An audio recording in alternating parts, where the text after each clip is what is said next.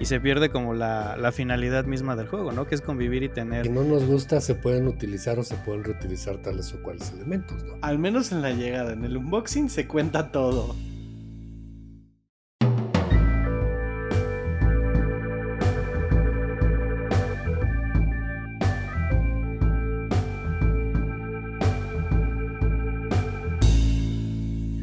Bienvenidos a un nuevo episodio de Tupi Talk, un podcast de juegos de mesa donde juntamos a tres individuos y un invitado apasionados por el cartón. Los saluda Josh y como siempre me acompaña la voz del Ozzy Osbourne jugón Mario y la voz del Chayán de barrio Omar. ¿Cómo están chicos? Eso sí me gustó. Eso sí. No, a mí no, oye. sí, saliste medio pateado, pero no yo. Yo feliz, le atinaste, mi Josh. Bienvenidos Bienvenido, yo siempre un gusto estar por aquí con, contigo y con Omar. Eh, pues aquí platicando. Omar, ¿cómo estás? Todo bien, muchas gracias. Ahora ya tengo la tarea de comprarte y buscarte unos lentes de esos rojitos y redondos. Ah, sí, por favor. No, hombre, te verías bien fuego, ¿eh? Y una peluca, ¿eh? Porque ahí sí nada que te cuento, pues ya que... Sí, claro. No, hombre, y pues insultado de parte de Josh, pero todo bien. Hombre, ¿qué te pasa si hay que ser torero? a, lo mejor no eres de época, Omar, pero pues sí, o sea, e, era figura, ¿eh? Entonces, pues creo que hay algo de... Hay algo de este... Pues de reconocimiento ahí en el... En el semiapodo que Sí, claro, sí, claro. Figura latinoamericana, ¿no? Creo yo que sí. Sí, la verdad, ya quisiera yo poder moverme a su edad como se mueve él. Vamos a ver si siquiera llego a su edad. yo últimamente no, no lo he visto, pero pues sí se caracterizaba por eso, ¿no? O sea, muy, muy cañón para en el aspecto físico. Sí, además es un galán de todas las mamás, así que, pues Omar, tú no, te sientas ofendido, al contrario, tienes que vivir a las expectativas ahora. No, pues ya, espero que sí. Y hoy también desde las misteriosas tierras de los chiles en Nogada, Vladimir, quien ya le jugó al arqueólogo un rato desempolvando sus juegos en la teoría del juego. ¿Cómo estás, Vladimir? ¿Qué tal, qué tal, Josh? Bien, bien, bien, muchas gracias. ¿Qué tal, Mario? ¿Qué tal, Omar? ¿Cómo están? Eh, muy bien, muchas gracias. Muy contento de estar acá con ustedes. Gracias, Vladimir. Un gustazo que nos hayas podido acompañar. Y es intimidante un poquito cuando hay personajes de nivel. Ah, caray, ¿quién más, va, ¿quién más va a venir? no, porque este, pues tú eres neuropsiquiatra, neuropsicólogo, este Vladimir. Sí, neuropsicólogo.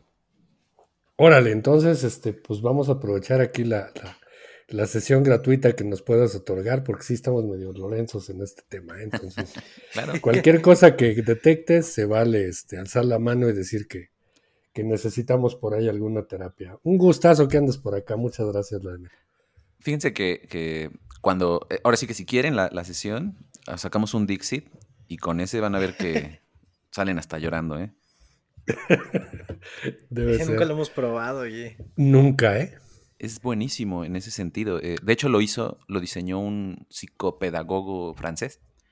Y muchas, muchos psicólogos usan el Dixit para como hacer que los niños hablen cuando no quieren hablar en terapia, por ejemplo, eh, o como para relajar a personas que están ansiosas y cosas así. Funciona bastante, es como el, sustituto científico del tarot, para ese sentido. Ok. Entonces, cuando ¿Ves cómo intimidas? ahora digo, rayos, acabo, este, vendí hace tiempo el Dixit, entonces no sé qué dice eso de mí. ha sido un este un experimento bien, bien bien interesante. Eh, el hecho de conocer que hay juegos que tienen una aplicación, pues casi casi clínica, ¿no? Para algunas, para algunas dolencias, para algunas cosas. Y es parte de, el por qué te invitamos aquí para, pues que independientemente de que te sientes cómodo y estés tirado ahí en el sillón y con tu café, tu cerveza, lo que quieras, pues nos puedes dar algo de luz en ese sentido, porque a veces nos limitamos mucho a, a lo que se juega y cómo se juega y las emociones, etcétera.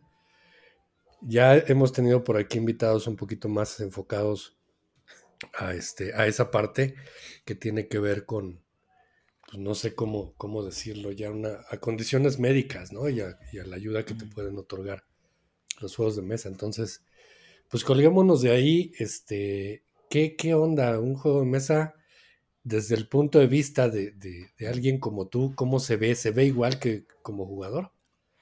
Em, sí y no. Lo que pasa es que, bueno, les explico que hace un neuropsicólogo, ¿no? En el sentido de, ¿para qué me sirven a mí los juegos? Resulta que cuando nosotros hacemos cosas, cualquier actividad que ustedes quieran, eh, siempre, siempre, siempre tenemos las mismas, los mismos procesos. Atención, memoria, pensamiento, lenguaje, eh, percepción y movimiento. Son las seis cosas que tenemos siempre. Entonces resulta que para nosotros, o sea, por ejemplo yo, que soy neuropsicólogo, no puedo abrirle el cerebro a una persona, ¿no? A cada rato, porque sería muy doloroso y muy caro. Y el riesgo de infección es muy alto. Entonces, eh, si se acuerdan de esa, de esa, ¿cómo se llama? De la escena de Hannibal, ¿no? ¿Se acuerdan cuando le abren la cabeza al policía y se lo comen? O sea, sí se puede, no duele el cerebro, pero, o sea, cuando quieres ver a una persona con dislexia, pues no, ¿verdad? Entonces, la única forma que tenemos de ver cómo funciona el cerebro es a través de pruebas. Y muchas de las pruebas en realidad son juegos de mesas con, este, disfrazados, ¿no? Muchos tienen que ver de hacer la mayor cantidad de puntos, muchos tienen que ver con eh, tardarse menos en responder, eh, muchos tienen que ver con no equivocarse o resolver acertijos. Entonces, desde ese punto de vista, desde antes de que a mí me gustaran los juegos de mesa, pues yo ya conocía esa onda, ¿no? Entonces, cuando entro a los juegos de mesa y veo que pues prácticamente todos están jugando pruebas psicológicas, eh, pues fue así como, wow, ¿no? Ya tengo todo. Y me ha servido a mí inclusive para tratar con pacientes, rehabilitarlos. Eh, tengo mi colección de juegos y saco mis juegos de ahí y los uso cuando quiero trabajar dislexia, discalculia, disgrafia, eh, autismo, em, ¿qué más? Discapacidad intelectual, daño cerebral adquirido. Entonces, un montón de cosas. Entonces, afortunadamente, siento que lo que he invertido en mis juegos no nada más es para jugar con mis amigos o con mi familia, sino también me sirve hasta para mi trabajo, ¿no? Órale, sí. A ver, antes de, que ah, le cambien de estación, la gente que habitualmente nos escucha y que, que pues echamos mucho desmadre aquí, ya nos conocen. Este, no, no estamos haciendo ni, ni, una entrevista, ni estamos dándole un enfoque tan, tan serio y aplicado, pero es bien interesante porque ahorita ya me dejaste en claro que es pues una terapia, o sea, son pruebas psicológicas disfrazadas. Este, híjole, toma mucho sentido. Este, ¿Por eso llegaste aquí? ¿O, por qué llegaste a jugar? Eh, por puro churro, la neta. Sí. por, puro, churro, literal. Porque, o sea, yo lo que más conocía hasta hace, pues, ¿qué será? Como cuatro años era el Monopoly, el Life. Eh, y no sé si se acuerdan de los juegos viejitos de, Milton Bradley, ¿no? El, el, uno de futbolito, ¿no se acuerdan el nombre? No me acuerdo el nombre. El que apretabas al jugador y pasaba la pelota. Ese, ese. ese. Ah, era Action Soccer, creo. Algo así, ¿no? Ese. Había, había uno que obviamente no les tocó a ustedes, que fue por ahí de finales de los 70. No, subestimes mi... Ok, sí, subestima mi vejez. que comercializaron aquí en México como, como fútbol chutagol. Era de, de Lili Ledi no sé si se acuerdan de esa línea, que no había otra más que le, di aquí en México. Y ese literalmente es lo que moviera su pierna, o sea, le apachurraba la cabeza y salía la pierna y pum, o sea, era, tenía una mecánica física bien interesante. Y ya después ese que dices Action Soccer, creo que era un círculo metálico donde lo oprimías y pum, se botaba, ¿no? Para empujarlo. Ah, sí yo me acuerdo que le apretabas al jugador. Estoy ahorita buscando el juego, pero está cañón. Según yo era más como Pro Action Football. Ah, algo así. Pro Action. Todavía está por ahí en algún lugar arrumbado en el ático de alguna de mi casa. no, pues a mí me tocó el FIFA ya. Ah, bueno. No, sí, pues ese me tocó, ese me tocó y me tocó, otro también era como uno de espías también. Eh, igual, no me acuerdo, o sea, estamos hablando de los de los inicios del 2000, ¿no? Entonces, a, mí me gustaban esos. O sea, siempre me gustaron los juegos, pero pues eran de ese tipo. Lo más que llegaba era esos. Como, yo, había uno, ¿se acuerdan? Bueno, también no sé, pero era como un mar y, tenía como varios pulpos y tú manejabas un barquito y, y en, abajo del mar había como cofres de tesoro, pero algunos estaban vacíos y otros estaban llenos. Entonces tirabas el dado y, te movías encima del mar con el barquito y tenía un imán y, y subía los, los cofres. Entonces ya checabas que tenía, tenías que llegar con tu barquito a la esquina. eso, eso ya es de niños ricos ya. O quién sabe, nunca lo he visto otra vez, ¿eh? Nunca lo he visto otra vez. Que, a mí el que me daban era el, el de las pirañas y el de los hipopótamos, ¿no? Esos que conseguías en la feria. Pulgas locas también. El de los pescaditos, ¿no? Que jalabas con una. Sí, con una cañita. Con una cañita, con, con, un imán. Pues así. De ese Omar se acuerda, ese Omar se entretenía con esos. ya, sí, sí, sí. Esos eran mis juegos. Este. Y no sé, hace cuatro años abrieron un café aquí en Puebla de, de juegos de mesa y pues ya. Ya valió que eso, ¿no? Tanto mi cartera como este mi tiempo libre, ya, ahí se quedó. Bueno, pero si estás usando tu tiempo libre para divertirte, pues me parece un buen uso de, del tiempo libre. La cartera, ahí sí ya, ya sabemos que, que esta cosa te asalta y todavía te pide el reloj. ¿Ya vieron las ofertas del Prime Day que no son ofertas? Pues depende, hay unas que sí son. La de Ticket to Ride que salió estaba muy, muy buena. Y hay otras que, como todo, pues ya sabes, le suben para después bajarle y queda igual o está más caro. Entonces sí, ya mi cartera como que está reclamando un poquito y además ya viene la Mega XP, entonces como que ya está llorando. De este es lo que te iba a decir, ¿eh? Lo que te ahorraste en el Prime Day se va a ir en una semana. Pues una semana, un fin de semana. Sí, ya, ya hice, la idea de no gastar tanto, pero la verdad es que no sé. Seguramente cuando salga el episodio ya pasó la Mega XP y ya les contaremos cómo nos fue. Ya haremos videito de lo que compramos. Ah, seguro. Ahí lo estaremos viendo. Entonces vas a, vas a estar por ahí, este, o estuviste por ahí. Estoy viendo el futuro. sí. Ya no sabemos en qué tiempo hablar, ¿no? Exactamente. Seguro, pues entonces por ahí nos veremos. Pero bueno, eh, vamos a, regresarnos al tema que es bien interesante. Tú llegaste, entonces te abrieron un café internet y te metiste y te pusiste a jugar o preguntaste o alguien te llevó, ¿qué onda? Ajá, un café, de juegos. Un café de juegos. De, internet. ¿Dije café internet? Sí. me, quedé, me, quedé, en los ochentas, cabrón. Pero gacho. ahorita me daban ganas de descolgar el teléfono para que se te fuera el internet. Ustedes tienen la culpa que pues, ustedes empezaron a hacer dos juegos. Luego ya dijeron 2000, puta, en el 2000 ya tenía yo dos matrimonios, que ustedes estaban jugando. ¿Qué te digo? Ya no lo mides por décadas, sino por matrimonio. Sí, hombre. Oye, entonces llegaste al, Board Game Café y qué onda. Ah, pues eh, llegué con mi novia y este. Y pues obviamente ves un montón, ¿no? Y entonces te quieres acercar y ver todos, pero eh, pues no sabíamos ni por dónde empezar. Entonces nos recomendaron eh, Zombie Dice. Zombie Dice, que pues ahorita ya tiene como años que no lo abro, ¿no? Pero, pero en ese momento fue así como, ¡pum!, la, la revolución, ¿no? Y de ahí empezamos con, esa vez fue Zombie Dice, Hypur, este, Catán, o sea, lo había escuchado, pero no lo había jugado en mi vida. O sea, lo básico, ¿no? Eh, Carcassonne, por ejemplo. Y ya se convirtió como en un hábito. Conocí a, Leo y Mitch, que creo que los conocen también de, de Wildlife. No. Sí, sí, sí, he tenido la oportunidad de platicar con ellos, testear y demás. Sí, sí. Ah, pues a ellos los. Saluditos. A ellos los conocí como a los seis meses de que yo empecé, porque entramos a un concurso de diseño. Y entonces, pues se convirtió así. O sea, si no era diseñar con ellos, era jugar con ellos y se comenzó a hacer un grupito de, amigos, también con otro amigo que es Eric, que no está, no, no creo que lo conozcan, pero hicimos esa bolita ahí en Puebla y este y luego conocí a otros a otros amigos que después pusieron su propio café y pues ya, o sea, ya tengo a dónde llegar siempre sin problemas, ¿no? Y entonces fue para jugar y jugar. ¿Y, y cuándo derivó a, aplicarlo ya en tu especialización y, y, con tus pacientes, todo este rollo? Pues fíjate que fue hasta que, hasta que jugué el Dixit, ¿eh?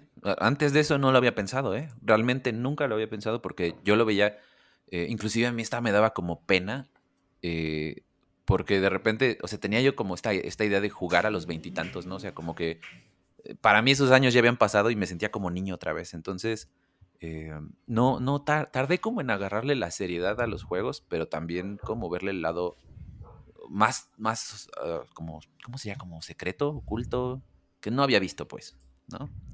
Entonces, hasta que no jugué Dixit, yo creo que no entendí, dije, entonces sí se pueden usar para eso.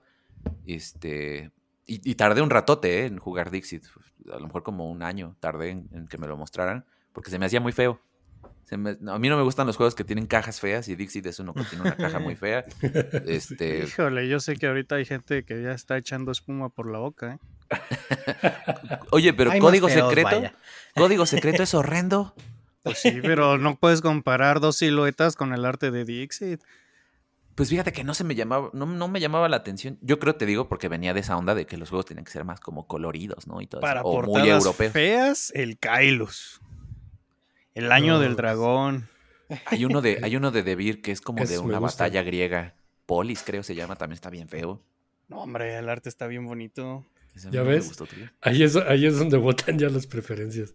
Y, es, cierto. no, ahí es donde me doy cuenta que tiene, que tiene todo, que todavía es inocente y conoce portadas bonitas. Todavía no le toca la portada así de del señor europeo enojado juzgándote porque estás jugando su juego y como el de Sansa Teutónica, ¿no? O hay otro también así.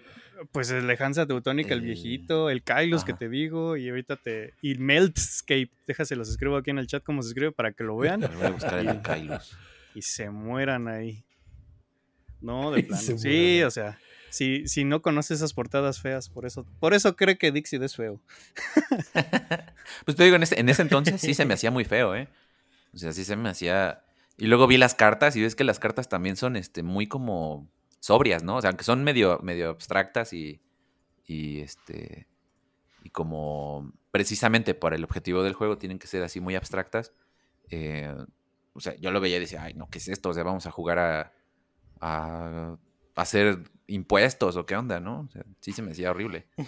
A ver, quiero, quiero aprovechar ahorita para preguntarles, y seguramente mucha de la gente que nos escucha en este momento o ha visto Dixit y no lo conoce, o de plano no lo conoce. ¿De qué va Dixit?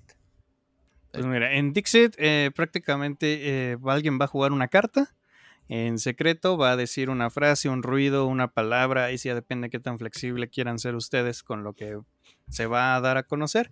Se pone boca abajo la carta, todos los demás jugadores ven su mano de, cartas y van a intentar colocar una que se asemeje a lo que acaba de decir la persona que jugó la carta original. Se pone, se revuelve y se van revelando y ya en algún momento este, los jugadores van a votar por la carta que creen que es la correcta y obviamente pues ahí hay un sistema de puntuación en el que si le atinan ciertas personas le dan puntos al jugador, pero si todo el mundo le atina porque de una pista muy obvia eh, no gana nada, los demás sí, y al mismo tiempo eh, los jugadores que logran robar votos de otros se llevan otros puntitos y ya, prácticamente es este tratar de de divertirse con las frases y que se, que se van diciendo. Eh, la verdad es un jueguito que a mí me gustó mucho en mi al inicio de mi vida jugona pero es de esos juegos que se queman rápido, en especial si lo juegas con las mismas personas, porque ya medio conoces las, las palabras, las referencias, y si no le estás dispuesto a meterle expansiones para mantener fresca el stock de imágenes, eh, pues sí se va a quemar un poquito rápido el juego, pero eh, muy rara vez me ha fallado en alguna fiesta el jueguito. La regla que yo tengo es que no haya chistes locales, porque sí, sí quita mucho esa idea de... O sea, sí se puede, ¿no? Pero, pero sí es medio, como que quita un poquito la rapidez y, las personas se confunden. Entonces yo, yo lo juego sin chistes locales. Eh, todo lo demás esté permitido y yo de repente les meto preguntas como, eh, en vez de que digan, no sé, bueno, yo les pregunto cosas, les digo como pruebas psicológicas, entonces digo trauma o este, pesadilla, abuso sexual, este, todas esas, ¿no? Entonces eso también le mete más, más saborcito al juego. O sea que puedes usar cualquier palabra o, frase o sonido. ruido, sonido, sí, sí, sí. Hasta una frase grande. Pero... A mí me contaron que juegan hasta contando cuentos. O sea, puedes contar un cuento completo y pones tu carta. Ay, no, ya, ya para eso mejor juego Érase una vez. sí, sí, la variación, ¿no? Cada quien, pero, o sea, sí me ha tocado que personas me cuentan que han jugado así. En Cancún creo que me dijeron que hacían eso.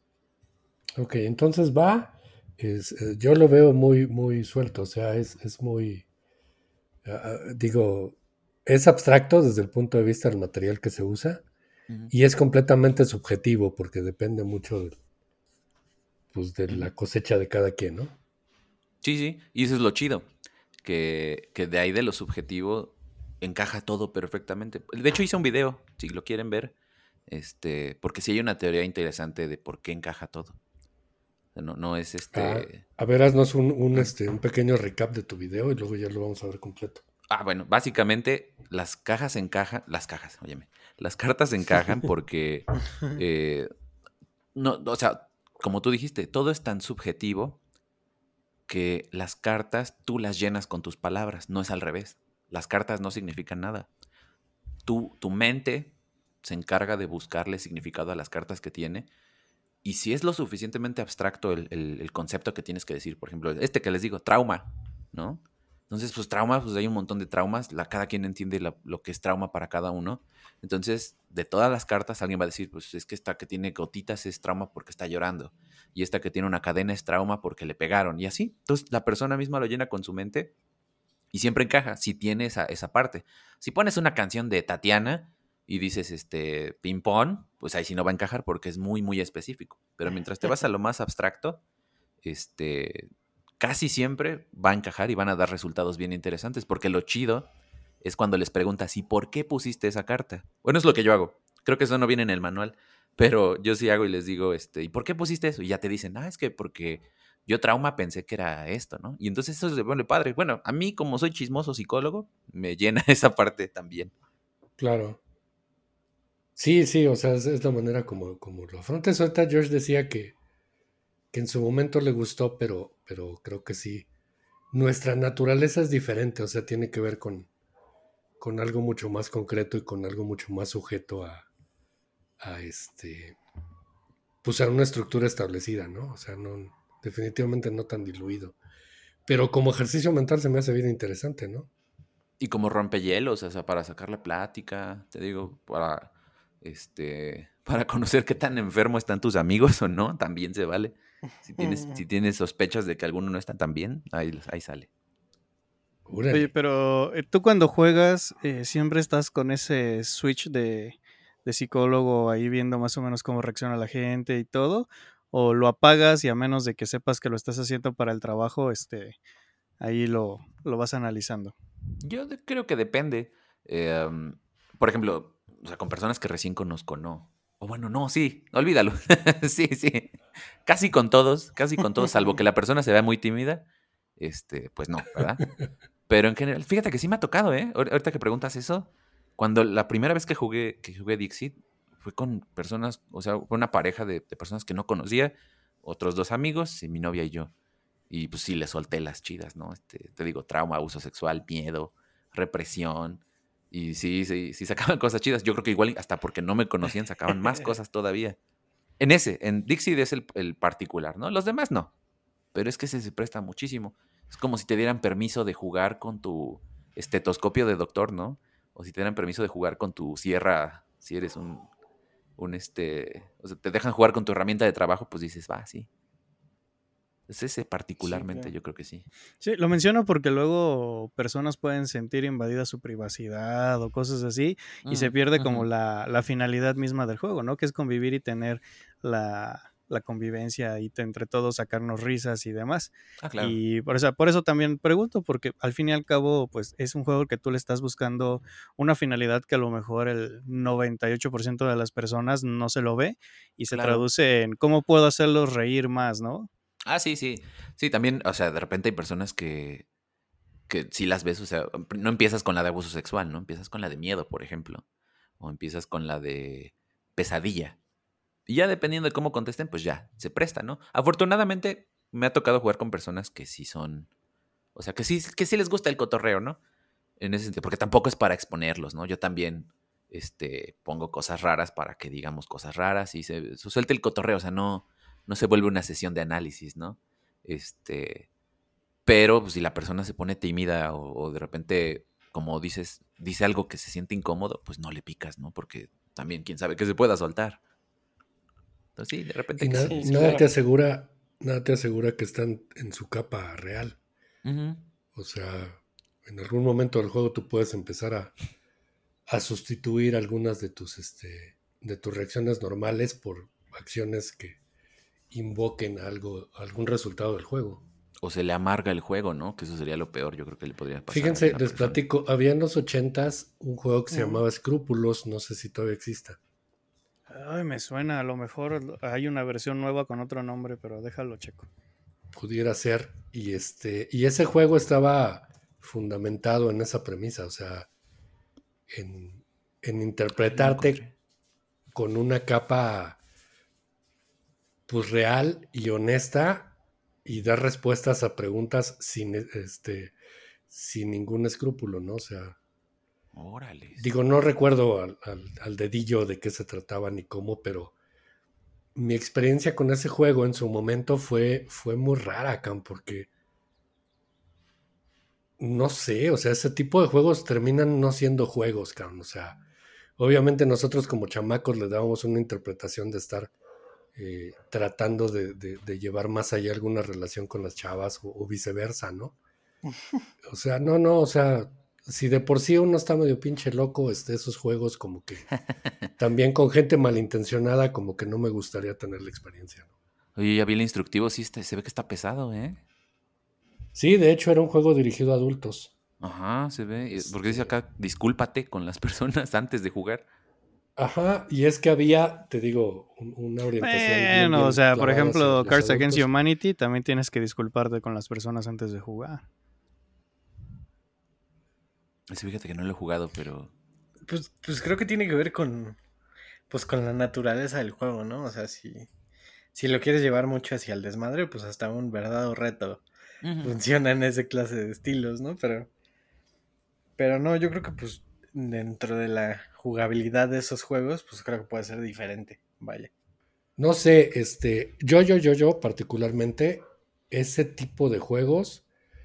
Este están como fuera de un radar de, juegos de mesa. O sea, no quiero decir que sean más o menos, pero ese tipo de juegos y los party, etcétera, mm. este, como que, pues es otra cosa, ¿no? Este, precisamente por eso quería aprovechar que andabas tú por acá, porque en esencia creo que esos juegos son los que mayor información te dan a ti como, como profesional de la materia en cuestión de los cocos ajenos para, para hacerte una, pues una idea, como dices tú, ¿no? De cómo podemos estar funcionando. Pero a los terrenales, como yo, este, no creo que nos, me dejaría mucho más este, fuera del lugar o mucho más, este, no sé, como que dan miedo. ¿Será que soy tan malévolo que pienso que todos lo son? No, pero tiene sentido. Ese tipo de juegos luego te puede poner en situaciones tan incómodas que no tiene sentido sacarlo a la mesa si tu finalidad es pues, divertirte con los demás, ¿no? O sea, como esos juegos eh, de los típicos de quién crees que sería el más propenso a... Había, bueno, aquí puedo poner un tema un poquillo más eh, sensible, no me acuerdo el nombre de la, del juego, pero el Tom Basel, el de Dice Tower, estuvo analizando un jueguito de ese estilo y tenía ilustraciones de Pugs, del perrito, pero tenía, o sea, se trataba de que tú señalaras a quien crees que cumplía con esa carta, ¿no? Y, pero había preguntas así como, ¿quién crees que sería el que se podría suicidar? Entonces, o sea, ese tipo de cosas en un juego, la verdad, sí, sí, lo rompe eh, toda finalidad. Había una pregunta que decía, ¿quién es más sexy, no? Y decía, Tom Basel decía inclusive, o sea, esto no es para niños. Ajá. O sea, de entrada, no todos se van a estar ni siquiera cómodos respondiendo esa pregunta. Y es que, o sea, Tú, tú eres el jugador, güey, ¿sale? Te sacan un juego así y te hacen una pregunta así. O sea, yo, lo, yo estoy llegando, cabrón, y estoy tratando de socializar y me recibes con eso. O sea, por mera etiqueta, por mera etiqueta humana, cabrón, o sea, yo en ese momento te descalifico, güey.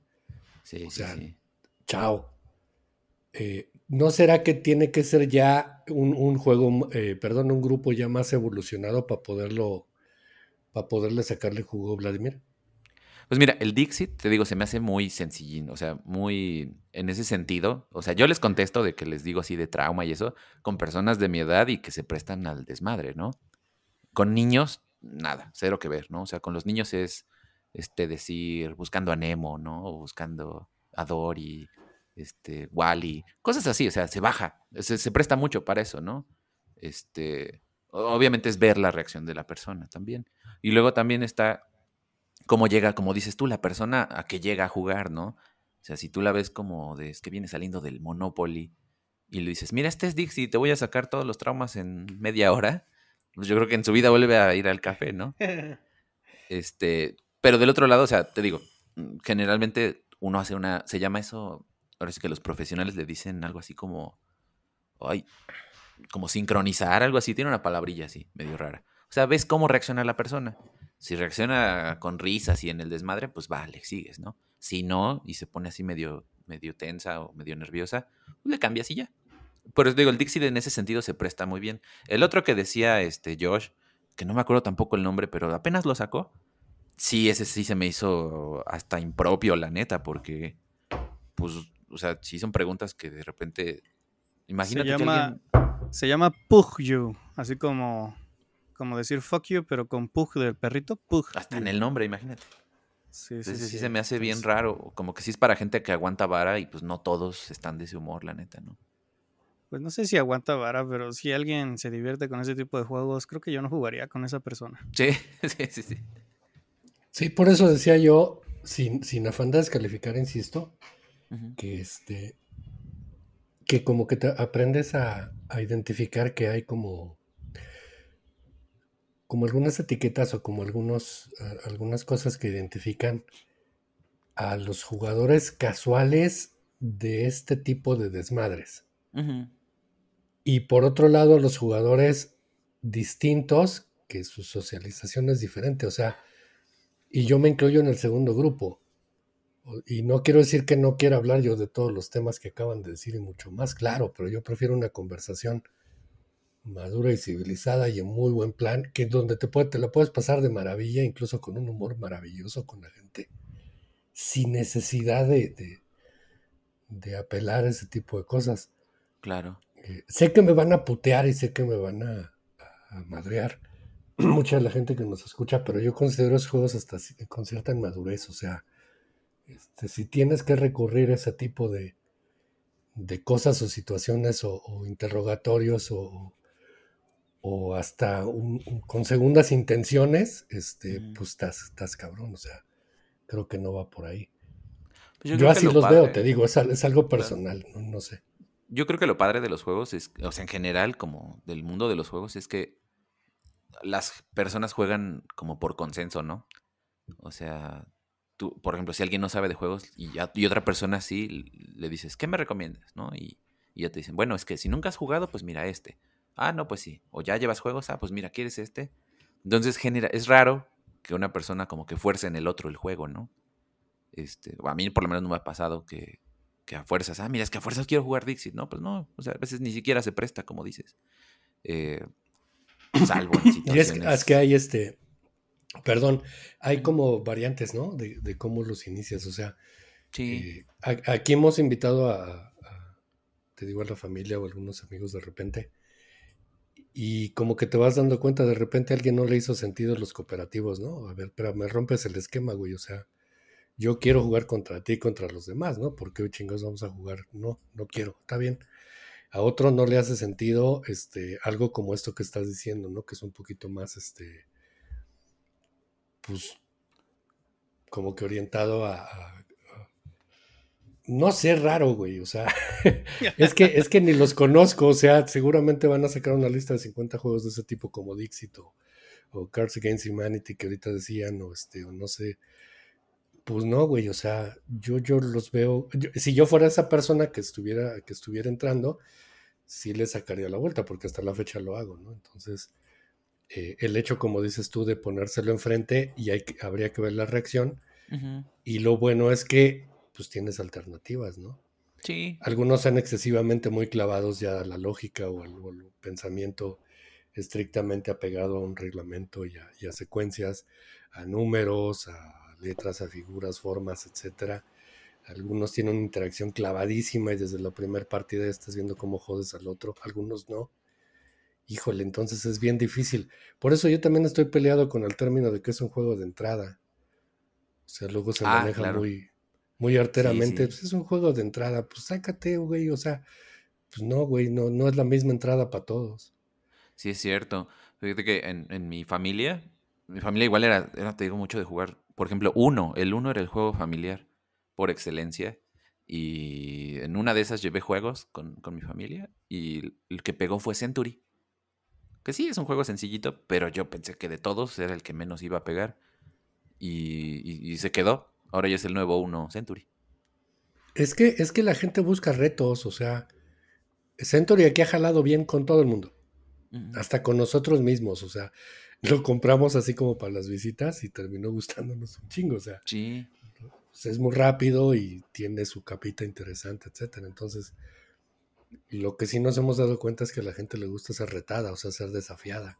O sentirse eh, inteligente. Ah, exacto, porque Pues, hay una curva de aprendizaje, obviamente, para cada persona, pero todos lo desdoblan, o sea, todos, ¿eh? O sea, nadie se queda a mitad del camino, algunos les toma media partida, un turno, algunos les toma tres o cuatro partidas, pero pues hay juegos que, que no tienen problema en desarrollar y hacer, ¿no? Sí, sí, sí. Creo que, bueno, yo lo que uso como medida pues, es mi familia. Eh, por ejemplo, el que no me funcionó fue Camelop. Camelop lo compré, dije, ay, a fuerza sí les va a gustar porque es, muchos jugadores, porque es este, como de más desmadre, ¿no? Este, estar apostando. Y ya me los imaginaba hasta gritando groserías en la carrera y no les gustó. No sé, no, no sé, porque ya se quedó. Ese tiene, ese tiene una, una parte aleatoria, eh, bien, bien traicionante o traicionadora. Eh, a nosotros nos tocó jugarlo con, con Nacho sí, el próximo turno. Les mandamos un, un, saludo a los muchachos en Guadalajara. Este, y entonces lo empezamos a jugar y fue la partida más, más tonta que hayamos hecho. No, no, no pasó nada. O sea, que los que pinches camellos que van en reversa ni avanzaron, se treparon muy pocos, o sea. Lo que te pasó es la anomalía probabilística más fea que te puede dar ese juego. Sí, o sea, nos la pasamos mal, o sea, llegó un momento en que, y sí, después en un, en un episodio o en algún video que hicieron, este, sí nos putearon, nos dijeron, es que nos presentaron Camelot y pinche juego feo, ¿no? Está bien, se vale, o sea, eso nos tocó, pero aquí lo hemos jugado y, o sea, pues no lo pasamos chido porque pasan cosas, güey, entonces. Sí, o sea, yo, yo he tenido partidas donde la gente está así de, ok, tengo tanta probabilidad que me salga estos dados, estos dados avanza tanto, pongo mi oasis aquí y se la juega y apuesta y, luego los camellitos que van al revés arruinan todo y un montón de risa y luego se sube camello sobre camello y se están moviendo tres camellos al mismo tiempo, ya no sabes ni qué va a pasar. Y tú lo que me cuentas es una cosa que se tienen que juntar los astros para que de plano ni una de las cosas que hacen caos y diversión en ese juego se den. Pues eso fue lo que pasó. No, o sea, o sea, yo digo que, que un universo hizo implosión por culpa de, toda la probabilidad que se juntó ahí. Fue cuando Thanos hizo, cuando Thanos hizo el chispazo con los dedos, estaban jugando ahí. Fue muy creo Oye, para que no hayas tenido ni un elemento de caos de todo lo que se presta, santo Dios. O sea, puedo entender que de repente si, me dices, no, no me gustó el juego. Ok, sí, es que no te gusta la sala, no te gusta el caos y demás, pero no me gustó el juego porque no pasó nada y literal, nomás el camellito dio la vuelta. Si es así como, what the... O sea, se cuenta que el que se enfiló a ganar ganó, güey. O sea, y en medio no pasó nada, ni hubo, o sea, Ah, sí, sí, sí, sí, sí, o sea, como me cuentas. Este, ahorita que estaban hablando de uno, antes de que se me olvide, quiero recomendarles un jueguito y si algún día lo encuentran, me avisan porque yo lo quiero. Se llama Blank, así como blanco. Y es un uno, pero estilo Legacy. Tú puedes ir personalizando las cartas este, y conforme vas jugando con las personas, las personas pueden escribir ahí las reglas que se les vayan ocurriendo y a mí lo que me gustaría hacer con ese juego es estarlo jugando con muchas, muchas, muchas, muchas personas y que cada quien haga una carta y a ver con qué cosa eh, horrible o genial termino. Oye, qué buena recomendación, ¿eh? No lo, no lo conocía. Está, sí, yo, lo he estado buscando y, y no más nada, pero... yo, haría la carta, yo haría la carta que obligando al jugador a hacer preguntas indiscretas a todos los demás jugadores. Pues ahí está, ahí está, así de cada que te cambias de calzón, Mario. Ay, Dios, pues, este, pues cuatro azul. O haría la carta que dijeras, tiren esta madre, saquen el Dixit. Ahí está, eh, cálmate como las cartas de broma de Magic que te hacen jugar un juego de Magic para después decidir quién descarta una carta, cosas así. esas, este, ¿cómo se llama? Eh, eh, lo la meta de repente esas este, cartas o esas cosas que, que, no están completamente fuera de lugar o te hacen hacer o decir cosas o puta, o sea, en ese momento yo ya, este, no, o sea, no, no estoy a gusto. Sí, el famoso no es un juego, ¿no? No, creo que más bien Mario está hablando como de juegos que dice, roba una carta, haz un sonido de vaca, pasa la carta a la derecha, no ah, puedes este, mover la mano izquierda, ponla detrás de tu, de tu espalda, ese tipo de cosas. Cae, cae en la en la categorización que tengo yo para adivíname el número que pensé, güey, o, viceversa, ¿no? Ocho. Entonces, pues, no, cabrón, o sea, para eso, pues no me la voy a pasar chido, güey, porque, pues no. Por eso es que no me gustan. Y he notado que hay muchos que lo tienen. Bueno, algunos, ¿no? Y, y algunos, híjole, yo eh, a lo mejor ya hasta tengo cierta aversión a eso. Fue una de las razones por las cuales no me gustó, o, o no es que no me haya gustado, es un buen juego pero no me animé a comprar el Space Base. Cuando por ahí me enteré que había una carta que te hace ganar la partida.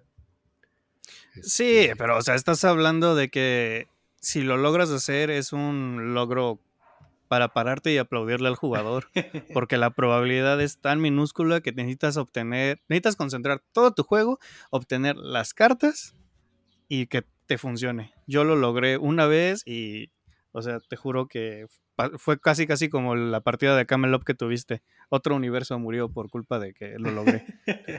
Ándale, entonces entra en esa entra en esa en esa categoría en donde si bien es cierto es muy chido que los juegos tengan varias vías para obtener la victoria o la misma vía repartida ahí en muchos lugares para obtener los famosos puntos.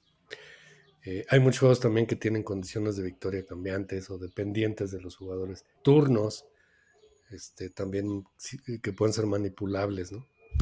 Este, o incluso la condición de fin de partida manipulable, etcétera. Eh, pues no, o sea, algunos que tienen esos pequeños detalles que se salen de esa estructura cuadrada que yo les veo, híjole, me hacen como que tener reticencia y estoy loco, cabrón.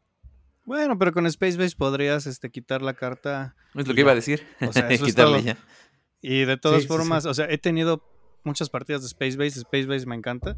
Y donde ni siquiera sale esa carta, de tantas cartas que hay. Me parece más una carta broma verde.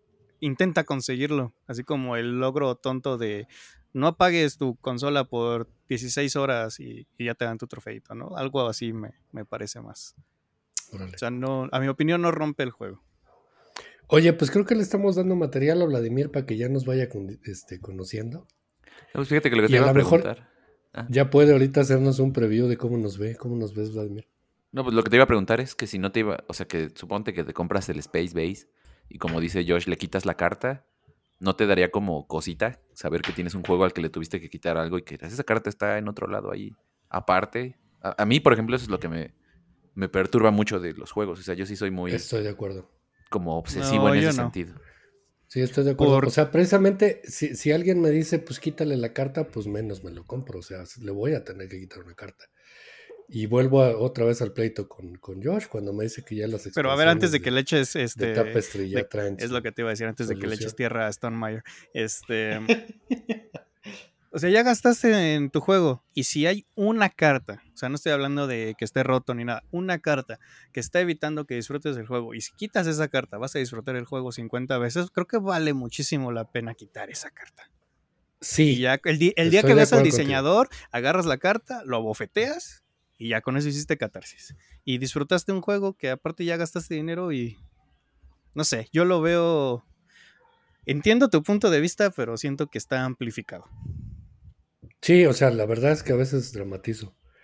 Y la verdad es que a veces, este, me, me, me, o sea, se me van las pinches cabras, dicen los chavos, ¿no?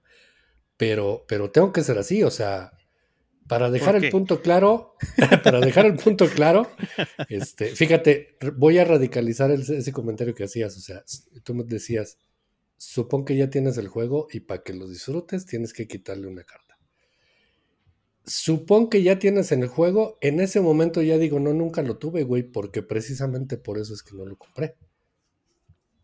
Y es más, siendo más radical te diría, y específicamente en el caso de Tapestry, que si yo hubiese sabido esos detalles que, tuve, que tenía, no lo hubiera comprado.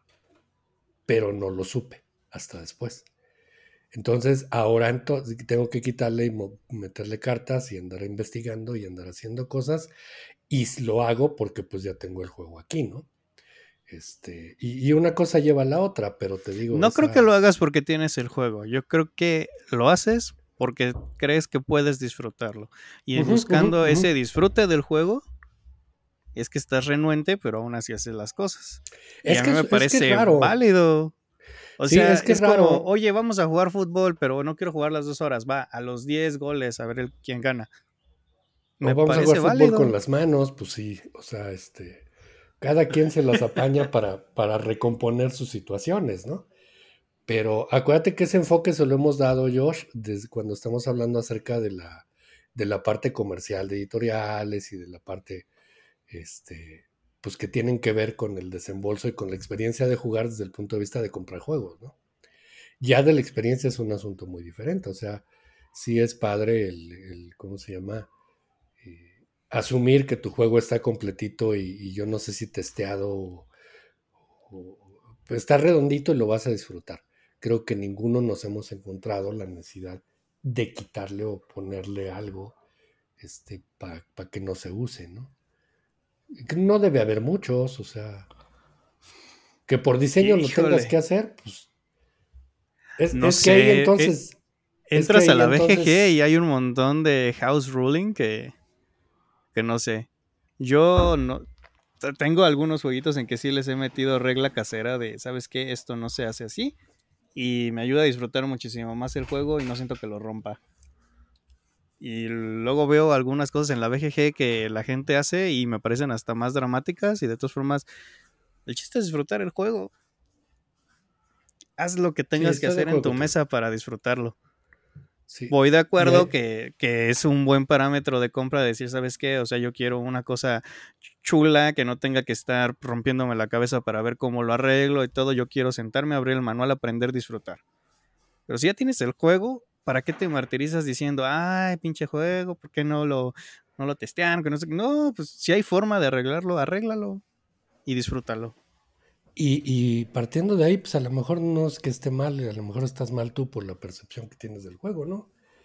O sea, como esa carta del Space Base está ahí por alguna razón. te voy a, decir por qué creo que pues no vayas ahí. Te voy a decir por qué creo que está pero la verdad estaría jugándole a, adivinar y yo creo que es más fácil que te adivine este en qué año me voy a morir a que de verdad le atine a esto. Eh, no, te mueras nunca. Creo que lo pusieron porque es muy difícil tener alguna mecánica de alcance en, en ese juego. Si alguien agarra encarrerado, ya es difícil bajarlo. Entonces, como que intentaron tener varias mecánicas de, de darle la posibilidad a los jugadores de ganar. Pero como saben que es una carta rota, lo hicieron prácticamente imposible. Ok. Por eso te digo, se vale. O sea, si dentro del análisis del juego decidieron meter esas eh, pues herramientas o esas situaciones en las cuales te facilita, como esto que estás diciendo, el catchem, este, pues se vale. Por diseño está ahí, te digo. Entonces, pues ni hablar. Vladimir, ¿cuál es tu...? Ves?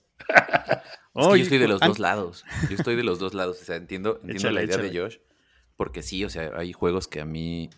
O bueno, está entre, entre Mario y Josh, ¿no? O sea, por ejemplo, yo sí compro un juego porque sé que no lo voy a mover, ¿no? Pero a veces también hay juegos que me limité porque dije, no, por eso no. Y como dice Josh, o sea, pues la neta ya lo pagaste, ¿no? O sea, tampoco son baratos como para estarse uno amargando la misma experiencia uno mismo, ¿no? Entonces también como por esa parte también sí lo entiendo, ¿no? O sea, hay juegos que, pues sí, tienen un errorcillo o algo y pues sí, nadie más que tú va a saber que se lo estás cambiando, sobre todo si juegas con personas que no lo han jugado. Y entonces pues sí te ayuda, ¿no? A tener esa experiencia. Pero por el otro lado también yo tengo esa onda como de... De, de por algo lo diseñaron así, y a mí se me hace, cuando encuentro algunos de esos errores, a veces se me hace como un error de diseño y ya no me gusta. Entonces, sí, ah, podría ser cualquiera de las dos, ¿no? Supongo que también tendría que ver un juego que te guste mucho, mucho, mucho, como para mantenerlo a pesar de los errores y hacer eso que dice Josh, hacer house rules o, cambiarle cositas o quitar algún, algún elemento. Pero del otro lado a mí también sí estoy medio obsesivo con esa onda de, pues así viene el juego completo, así es, ¿no? Entonces, sí estoy de los dos lados realmente. Yo creo que nosotros nos hemos encontrado muchos casos así de Omar, en donde tengamos que, que brincar alguna regla o... Pues sí, Puerto Rico a dos fue una de ellas, por ejemplo. Sí. Donde que son cosas que pues que, de por sí solo no jala, ¿sabes? O sea, de, al, menos de dos no jalaba. Entonces que te tienes que buscar algo para hacer que funcione. Pues nada más eso es lo que me acuerdo. sí, no, eso sí lo hemos hecho. O sea, por ejemplo, el Catán. bueno, le metiste el, le metiste el, tile de entrada al, al Rallyman, ¿te acuerdas? Ah, por supuesto, maravilloso. Sí, o sea, es que arreglamos la, salida del Rallyman. Ah, no, ya, ya no es como lo quería el diseñador, ya no lo quiero, yo no quiero jugar eso. Sí, no. Ah, ¿verdad? no, y eso lo sabíamos, no, eso lo sabíamos. Este, de hecho, una de las cosas que me gustó de Rallyman fue el, el diseño de los hexágonos. Otra vez el maldito tema de los hexágonos. Este, que me encanta. Oye, sí, tu, fetiche hexagonal está cañón. Está muy cabrón. No, no entiendo, bueno, sí, sí entiendo por qué no quieres este, tocar Cascadia, pero... El, el A ver, cuenta, yo no sé, yo no sé. ¿No te gustan los hexágonos? No, al contrario. ¿Amas los hexágonos? Sí, sí, sí, sí. O sea, los componentes hexagonales me, es mi locura. ¿Por qué? afortunadamente hay muchos juegos que tienen este que se valen de hexágonos, sobre todo en sus tableros o en, tiles para armar tableros. Entonces, ¿y por qué te gustan los hexágonos? No sé, me encanta. Yo soy muy geométrico y este y creo que veo el hexágono como algo muy sólido con muchas alternativas. Tienes ocho lados y tienes la posibilidad de que con esa figura llenas absolutamente todo el área. Seis lados, perdón. Fíjate. y arriba y abajo son ocho. No seis. Ah, bueno, arriba y abajo, son, ocho. Porque algunos, algunos hexágonos se apilan también, ¿no? Sí, no. Ay, bueno, ya, ya entendí a qué se refiere. Pues sí, sí, sí. Se apilan, pero en ese momento anulas lo que hay abajo. Entonces sigue siendo bidimensional. Por lo menos en todos los juegos que, yo recuerde. Bueno, no, debe, debe, haber. Fíjate, ahorita pensé, por ejemplo, en el, en el Hype, que son hexágonos, y efectivamente el escarabajo se sube y no está eliminando lo que hay abajo, pero eso que hay abajo sigue ahí virtualmente hasta que se quita. Entonces, bueno, la respuesta es me encantan los hexágonos. ¿Ya conoces Cooper Island? Ya. Ya, ya lo jugamos. Sí, es ah, cierto, haces niveles de esa forma. Muy parecido al Acrópolis, ¿se llama? Sí, justo, ¿no? Y es parecido también al Taluba, que me encanta. Entonces, son juegos muy chidos. Fíjate, no lo había pensado. Yo no soy tan fan de los hexágonos, ¿eh? El que sí me gustó hexagonal es el cálico. Sí, por supuesto. Ahí está una de las cosas que, te platicaba, este Vladimir. O sea, tienes eh, la, parte que está, la parte limítrofe, tiene seis alternativas para, hacer contacto. Eh, si tú pones eh, octágonos, ocho lados, este, pierdes contacto en el momento que los pones juntos y solamente hacen contacto. Dos son cuadrados en realidad. Si no hacen teselaciones, no. ¿Le dicen? no son teselables o algo así, tiene un nombre. Ajá, un hexágono es perfectamente este, armable de, esa manera. Ya, ya, ya. Eh, no lo había pensado, ¿eh? Qué interesante. De chiquito que por le varias abejas y, dijo, sí, panales. sí, además en ingeniería... Abejaman. En ingeniería es, una, de las, estructuras más, fuertes, ¿no? Sólidas, así es. Por eso si abren su Calax van a ver hexagonitos. No, ah, sí, sí, son cuadrados. Ah, bueno, ahorita te mando una foto para que te traumes. sí, es un, es un, le decían así madera de panal, ¿no? Algo así. Ah. Bueno, su relleno. Ah, ya, ya, ya te entendí. O sea, si, abren es que destruye, ¿no? Ajá, sí, tal cual. Sí, la, parte interna exactamente es estructura de panal, es cartón. Sí, se hizo todo un desmadre en internet cuando eso salió y todo el mundo así de, sí, ya sabemos. Pues claro. Para el mortal que abre su Calax y ve cartón, sí se espanta uno. pues es lo que pasaba entre nosotros los viejos, ¿no? Cuando empezaron a hacer los coches de aluminio, de plástico. Este, las nuevas tecnologías que hay de resinas y de compuestos. Que sí, de entrada dices que ole, ¿no? O sea, pues estamos acostumbrados a que se supone que lo más sólido es lo más fuerte, ¿no? O viceversa. Y no es cierto, o sea, yo no estoy peleado con eso. no, pues ya tienes tu Calax, ¿cómo vas a estar peleado? Yo sé que, lo aceptas, lo amas con todo tu ser. Sí, no, y en la casa, perdón, ah, en la casa de mi madre tienen muebles de madera. Y al cabo de los años terminan pandeándose y terminan, pues sí es madera sólida, pero pues es por lo mismo. Para muchos años y tienes que darle un chingo de mantenimiento. Entonces, no, mejor un pinche Calax que va a cargar lo que tiene que cargar y que dure lo que tenga que durar, ¿no? Y que te cuesta una tercera parte de lo que te costaría un mueble de madera. Y ese dinero que te ahorras lo puedes gastar en más juegos. Sí, es correcto. Conoce. o en otro Calax. Para más juegos. todo es un círculo vicioso. O en el caso de, de Mario, eh, todo es un hexágono vicioso círculo virtuoso es. ah, listo. ¿Cómo nos vemos, Vladimir? ¿Estamos locos o qué? ¿Estamos locos o qué? fíjate que. No sé, ayúdenme. Ahorita que están preguntándome, yo ahora yo les voy a preguntar a ustedes. Necesito. O sea, bueno, a mí me gusta mucho entender la psicología de los jugadores de juegos de mesa. O sea, es súper padre, ¿no? Eh, resulta que los jugadores de mesa no hacen decisiones a veces lógicas. A veces tienes que perder para ganar, ¿no? O a veces, o si estás jugando contra alguien novato, pues lo dejas ganar, ¿no? Por ejemplo. No, jamás. ¿Al novato no lo dejas jugar? no, no lo dejo ganar. Lo dejo jugar, pero no lo dejo ganar. le, voy, a llevar de la mano, lo voy a ayudar, le voy a decir, sabes que estas son las mejores opciones, yo haría esto, yo haría aquello, tú decide, pero dejarlo ganar, no, jamás. Yo estoy de acuerdo, es una falta de respeto dejarse ganar. Sí, sí, me parece que, insulto la, inteligencia y la capacidad de la otra persona. Fíjate que yo no soy competitivo, o sea, en los juegos a mí me da igual si gano o no.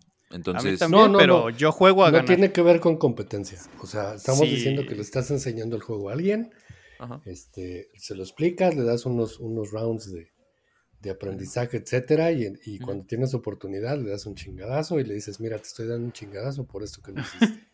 o sea, sí se aprende, así aprenden los niños también. Pues te digo, a mí en, lo general, de entrada, no, no, me gusta ser competitivo. Y en el, cuando enseño los juegos, sí los dejo ganar. O sea, porque de, todas maneras son juegos rápidos en los que juegan. Y ya a la siguiente ya sí les voy con todo, ¿no? Pero, este. Ah, les comentaba que eh, yo quiero hacer un video que hable sobre los comportamientos que tienen las personas que juegan juegos de mesa que son como muy aceptados, pero que si te fueras a otro lado, ya no serían tanto. Yo te voy a dar uno. Sí, sí, sí. Gastar dinero real para comprar dinero falso. Eh, ese es uno. Yo te voy a dar otro. Comprar cartón para enmicarlo. Bueno, pero lo estás protegiendo.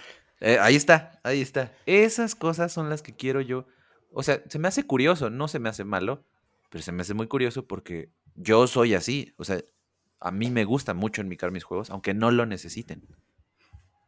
Aunque no lo necesiten, me gusta la sensación de una mica de plástico encima de mi cartón caro, por ejemplo. O me gusta este jugar sobre un tapetito de neopreno, aunque no alcance porque no es muy grande. Sí, claro.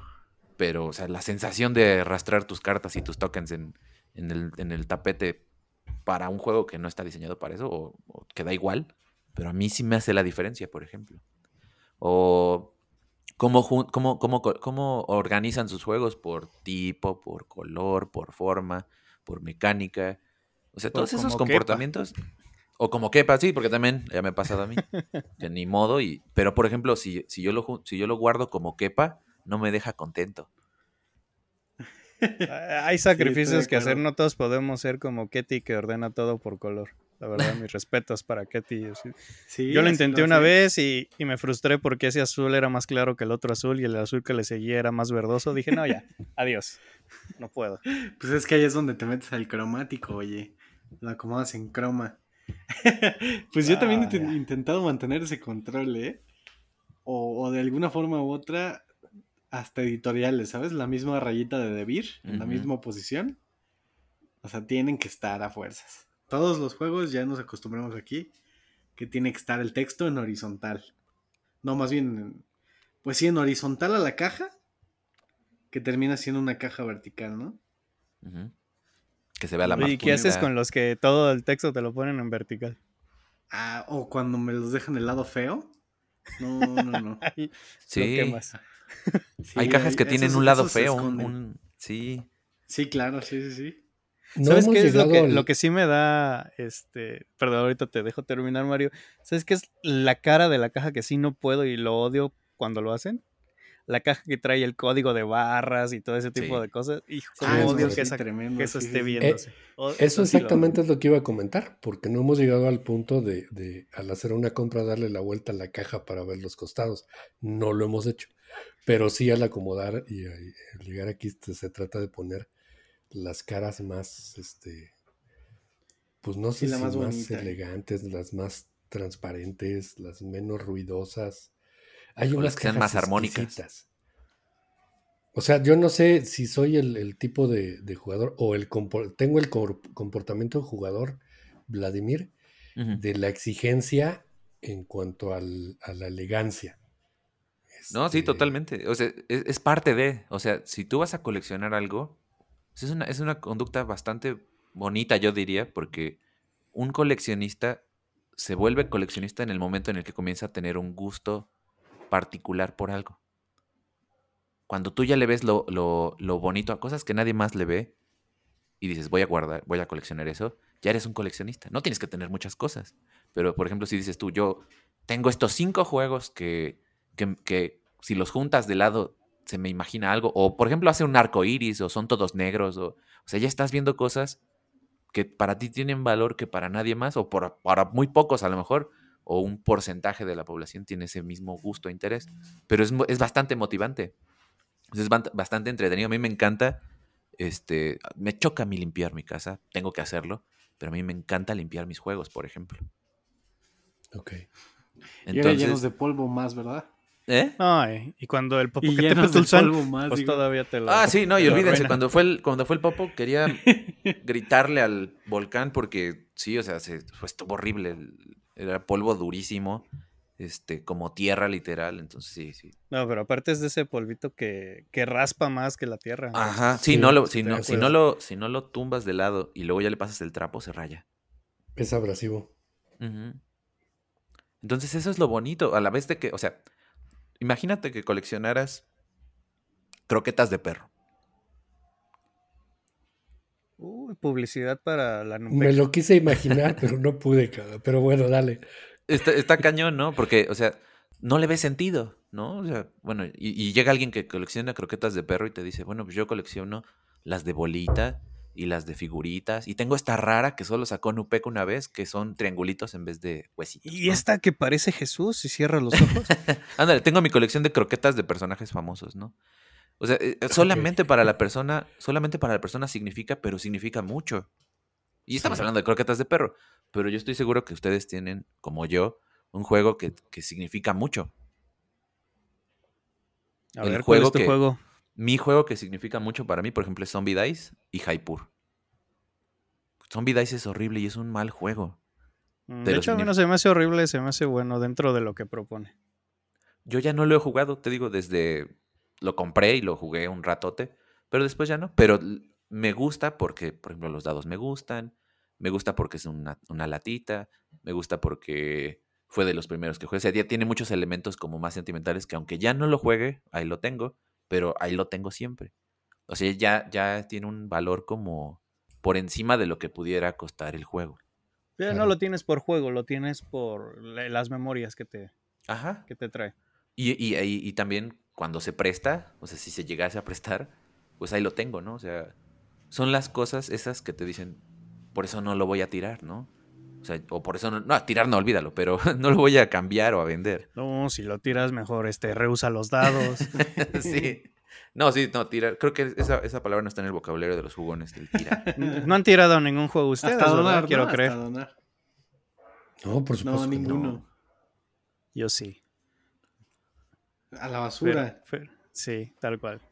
Pero, pero ahí les va. Tengo una justificación que a lo mejor no es nada válido, pero eh, yo tengo el juego de Downforce y me encanta el juego. Y descubrí que le caben los, los carritos de Mario Kart de Monopoly y dije, esto es una chulada, lo necesito. Me fui y me compré el Monopoly de Mario Kart. Puse los carritos y el tablero de la caja de Mario Kart del Monopoly y dije, adiós, no los necesito nunca más. Y me quedé con los carritos, los dados y las monedas de cartón porque pues para algo han de servir. Pero sí, el pues tablerito se fue. Y la caja. Ahí yo, te mal, oye. Yo he estado tentado. Pues te podrías haber guardado el, el Monopoly. ¿Para qué si no lo voy a jugar? Pero pues ya es otro más en la colección, oye. No, yo no, no, no, no. No, fíjate que tengo. Necesito espacio. tengo que admitir que yo he hecho ese análisis, este, Josh. Hazlo. O sea, de repente ves alguna oferta y ves un pinche juego de 300 pesos o 500 pesos. ¿Sabes cuál pues, ejemplo no Sé de qué, y lo compras por componentes. Sí, o sea, oye, estas maderas están chingonas, a ver, pum, sí, yo, también lo he pensado algunas veces. Lo he pensado, o sea, nunca lo he concretado. Perdón, Omar, ¿ibas a decir algo? El Gloomhaven, ¿cómo se llama? El que tenemos lleva? Founders. Founders of Gloomhaven. El Founders of Gloomhaven. Lo compró porque, sí, lo compraste porque tenías la intención de robarte. Como es para siete personas o algo así, tiene siete colores tiene sus mipus personalizados, entonces los quería robar de ahí. A ver. Bueno, alguna vez lo pusimos. A ver si no está en oferta. Sí, alguna vez lo pusimos. Exacto, sí, sí, sí. Pero vaya, es eh, un buen eh, juego y ahí se A lo mejor, mira, como comentario, incluso cuando sacas un juego, y yo lo he hecho varias veces, según me acuerdo, eh, dices, oye, esto hasta si no nos gusta, se pueden utilizar o se pueden reutilizar tales o cuales elementos, ¿no? O sea, se vale. Pero te digo, creo que no ha pasado de ser un, de tener por ahí un, un ambiente un poco enfocado a la posibilidad y no tanto a concretarlo así o comprar un juego así. Creo que no lo hemos hecho. No lo hemos hecho. Pero se podría, ¿eh? porque de repente hay juegos muy baratos. Hice lo del Monopoly y es lo único que he hecho, pero de ahí en más hay veces que ya cuando no quiero un juego en la colección y no se vende y no se mueve, nadie lo quiere ni regalado, digo, y si le saco las piezas, pero todavía no llegué, todavía no lo he hecho. A un juego ah, mira, así moderno. Ahorita, ahorita me acordé. ¿Sabes cuál? Pente. ¿Cuál? En algún momento compramos un Pente. No es, un juego de tabla. Ah, por búscatelo. Ah, que, que, tiene unas piedras tipo cristales. Ya. Parece como un. Esas piedras tipo cristal, cada botecito te cuesta, no sé, 200 pesos, cabrón y trae cuatro colores. Para los que nos están escuchando y no quieren buscar pente, este, imaginen eh, que son los cristalitos de pecera. Ándale, exactamente. o de ah, maceta. Pues como los cristales de sagrada, ándale. O de maceta. ¿Sale? Ándale, los transparentes de sagrada. Ok. De esos trae cuatro colores y trae, me parece que 30, 30 piezas de cada color. Entonces alguna vez me encontré el Pente. El Pente me gusta, es un muy buen juego, me gusta el Go, me gustan esos abstractos. Pero también guardamos las, eh, esas fichas aparte, no dentro de la caja del Pente, porque de repente las hemos reutilizado. Si, si no me mal recuerdo, Omar, en el Gugong este, usamos ah, las piedras verdes como esmeraldas. Yo también le compré, bueno, pero o sea, yo le compré de las piedritas esas de, de manualidades, de... Ándale. De... ¿Cómo se llama? De... Ah, de pecera. Se me está viendo la palabra. ándale. Sí, sí, sí. Y las tengo con eso para simular la Jade. Este, lo más loco que he visto y que tengo ganas de hacerlo algún día, si la economía me lo permite, es sustituirlo con pedacitos de Jade de verdad. Híjole, ¿qué te digo? Sí, es que mira, hay, hay muchas piedras. Hace poco estuvimos en un vivero y hay piedras para que se utilizan como como sustrato en las macetas. Y algunas son bellísimas, o sea, inmediatamente te dices esto lo pones como si fuese piedra o como si fuera mármol o como si fuera, lo pintas de negro y se convierte en un carbón, o sea, es el tipo de elementos que con un poquito de imaginación y bien poquita lana, este, puedes hacer los componentes de luz. Sí, sí, totalmente. A mí, a mí no me pueden soltar en una tienda de fantasías, Miguel, porque salgo con algo. Y nunca creí que iba a decir eso. Y ahora los juegos de mesa me, han llevado a eso. Yo también, a mí me gusta ir a Fantasías Miguel porque ahí venden esas piedritas. Pero solamente. Y las cajas también. ah, sí, sí. O las botellas. este, venden las cafés, las, las verdes, blancas, azules. Y si tienes suerte, a lo mejor unas como, como color tornasol. Patrocínanos, Fantasías Miguel. Tienen mercado que no sabían que tenían, ¿no? Sí, sí, yo creo que. Y, lo peor de todo es que, he hablado con muchas personas que juegan y sí, tal cual, me das en segunda de sí, sí, sí, Fantasías Miguel, voy y me compro una cajita o voy y me compro esto que a lo mejor sirve como componente de esta otra cosa. Y, y es que es de luxificación barata. Sí. sí, sí, ya lo hemos platicado aquí que esas tiendas este, pueden ofrecer algunas alternativas a muy bajo costo para, para dar soporte a eso que está alrededor de los juegos. Está muy chido. Oye, ¿esto qué, qué está reflejando en nuestra personalidad, Vladimir? Ah, pues es lo que te iba a comentar. O sea, parte del. Es que es el hobby. O sea, como está dentro de un hobby y, y, no nada más es que lo hace una persona, sino muchas, se justifica. ¿No? Como esto de ir a Fantasías Miguel también a mí antes me chocaba, se me hacía súper aburrido y es así como de a ver qué encuentro. ¿No?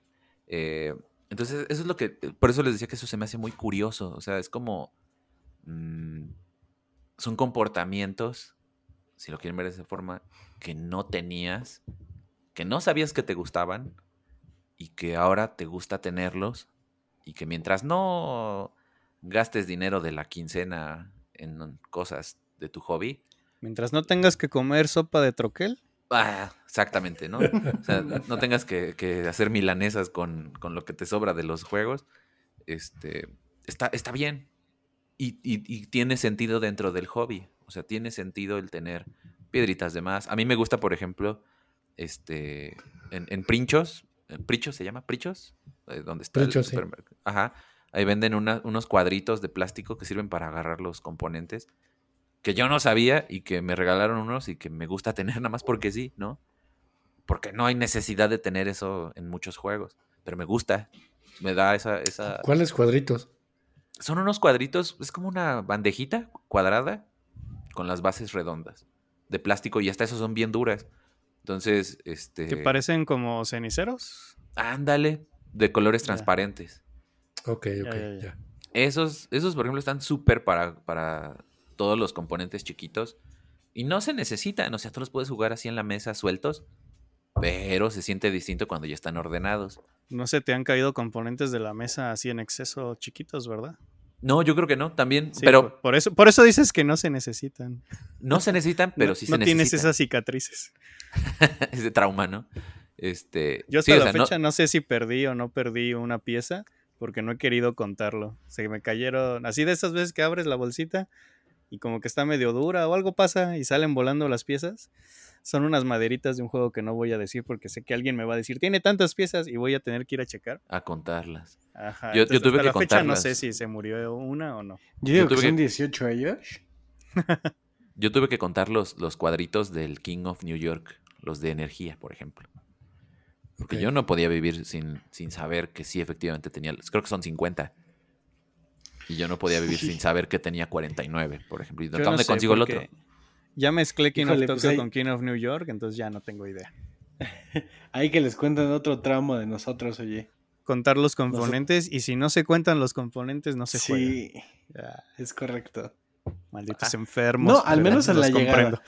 Al menos en la llegada. En el unboxing se cuenta todo. Porque pues, ha pasado que faltan cosas. ¿eh? Sí, sí, sí. Sí, a mí, fíjate, tengo dos anécdotas de que me han faltado componentes. Bueno, tres. Una en la que ya de plano dije, no quiero pasar por todo el desmadre de, que me manden los componentes, entonces no hice nada. Otra donde me mandaron el componente y luego hubo una falla de comunicación interna en la compañía y me volvieron y me mandaron doble. Por eso tengo medio deck de Terraforming Mars. Si alguien algún día le falta medio, deck. medio deck de Terraforming Mars, me habla a ver si es la mitad que tengo repetida. Este, y luego otro que yo ni me acordé, o sea, hice la solicitud, me dijeron, ah, sí, te lo vamos a mandar. Pasaron meses, ni siquiera sabía, ya, ya no me acordaba y de repente un día llegó el cartero y me dice, ¿para qué te para usted? Y ya, sobrecito, lo abro, veo las piezas que me faltan y fui feliz. Yo compré la Big Box de Carcassonne y los meeples amarillos, un meeple amarillo viene quemado. Su cara está quemada. si yo te contara, en mi Lords of Waterdeep tengo unos meeples pegados, o sea, de esas veces que la pintura no estaba del todo seca o la temperatura no, se quedaron pegados. Hasta la fecha no los he podido despegar. Entonces, ya sé tu turno doble, ¿no? Que, el amarillo, no, no, el amarillo no, no se juega en determinadas cantidades de jugadores porque le van a faltar meeples. Y es que esos tienen una figura bien distinta, ¿no? Son más larguitos. Ajá. Ni siquiera lo puedes reemplazar con otros. A mí no me gustaba el amarillo. Yo odio el amarillo. Fíjate que a nosotros nos ha pasado. ¿Por qué lo odias? No me gusta el color. Está bien. Estéticamente no. Fíjate que nosotros este, nos ha llegado alguno que otro elemento también así medio deforme, ¿no? Este, no recuerdo puntualmente dónde, pero creo que hay un, uno de los trenes de Rider Rails que venía a la mitad nomás. Y hay un burrito también de, Coffee Traders, creo que también algo tiene. Ah, pero Coffee Traders viene roto de todo. Ajá. Sí, la verdad. A René también le pasó. Pero fíjate que ahorita que lo, mencioné, le mando un saludo al buen René, este, a Reno Durán de Keru Games. Él decía que también tiene por ahí puteado unos meeples, pero él los guarda, o sea, no pide reemplazos porque los ve como, como algo que les da personalidad. Digo, cuando cumplen su funcionalidad, ¿no? Voy a poner este gato sin cabeza. Exacto, entonces como que le da su, propia, no sé. sí, normalmente pues cuando esos vienen rotos o así, veo si los puedo arreglar. Por ejemplo, los de los de Coffee Traders venían rotos las colitas de los gatitos y me puse a pegarlas con cola loca porque encontré las, piezas ahí mismo en la bolsa. Ajá. Sí, los pobres gatitos que los extorsionan por su caca. Este, es a mí Me gusta, a mí me gusta pensar que mi meeple amarillo quemado de Carcassonne es un, es un granjero que tuvo un accidente, un incendio y por eso quedó así, deforme. Y ya con eso me calmé. Salvó su granja.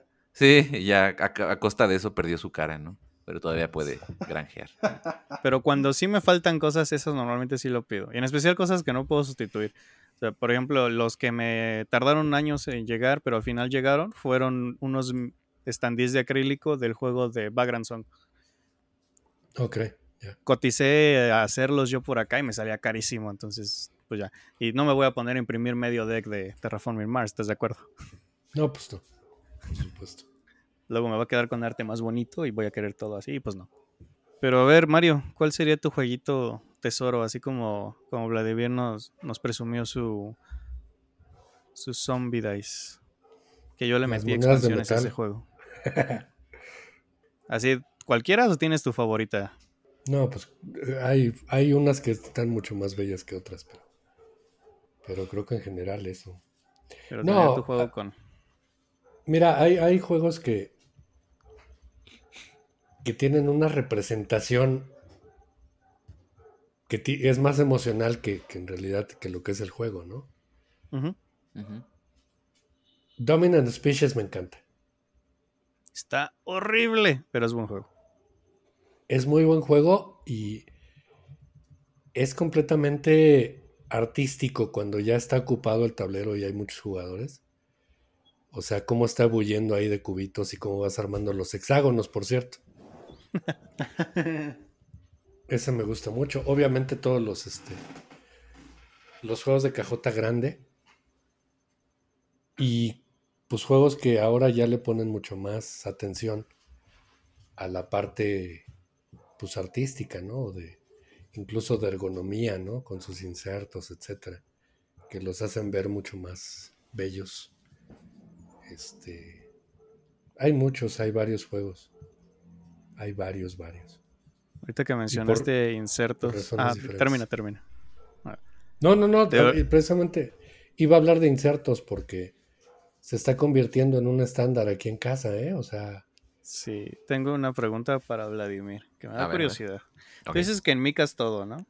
Lo más que puedo, si, si puedo. Sí, sí, sí. Ok. ¿Qué haces con los insertos donde no caben las cosas enmicadas? Los modifico. Ok, es un poquito más de lo que yo estoy desesperado. No, yo los tiro. No, no, no. Mira, por ejemplo, el, el inserto de Century no cabe micado. Este, entonces lo que hice fue cortar precisamente el pedazo de en medio y junté los dos pedacitos donde están los cuenquitos. Entonces, de un lado tengo, tengo esa charolita con cuenquitos y del otro lado le puse con foam, board, se llama. Este, un espacio para las cartas y, y, las piedritas y ya. Así, los modifico. Em, o consigo, por ejemplo, en mi que uno que no tenía que ser en mi caso, que es el Star Realms. ¿Cómo no? Esa cosa se manosea más que algunas personas. Pero ya no cabe en su cajita. entonces, ah, bueno, sí. Entonces le compré una caja. Aparte, un portadeck. ¿No? Por ejemplo. O, ¿qué otro, qué otro, qué otro? Mm. yo, es muy raro el inserto que modifico. La verdad es mucho. Me, me frustro y digo, ah, ya. Y lo tiro. Ya. Pero, pero tengo que decir que muchos de mis juegos, eh, yo en Miko cuando es estándar, en Miko con Dragon Shield.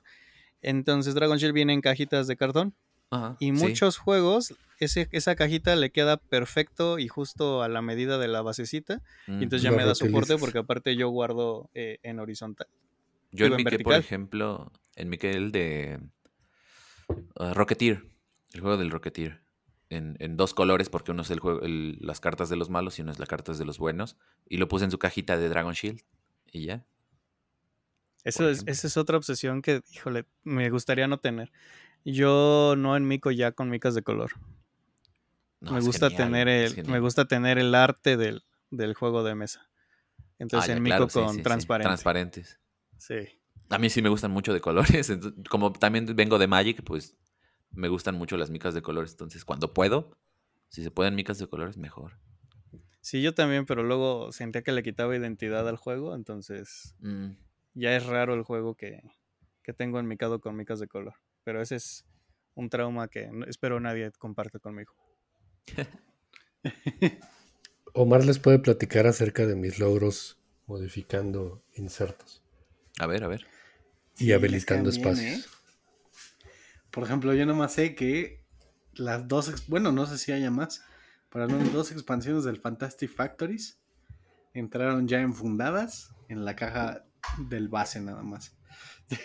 Entonces sí, sí, se han hecho maravillas para hacer que quepan las cosas. Y bien, o sea, creo que han sido habilitaciones bien hechas, o sea, pues no sé. Se me da. Y luego como utilizamos las cajas esos de Trooper.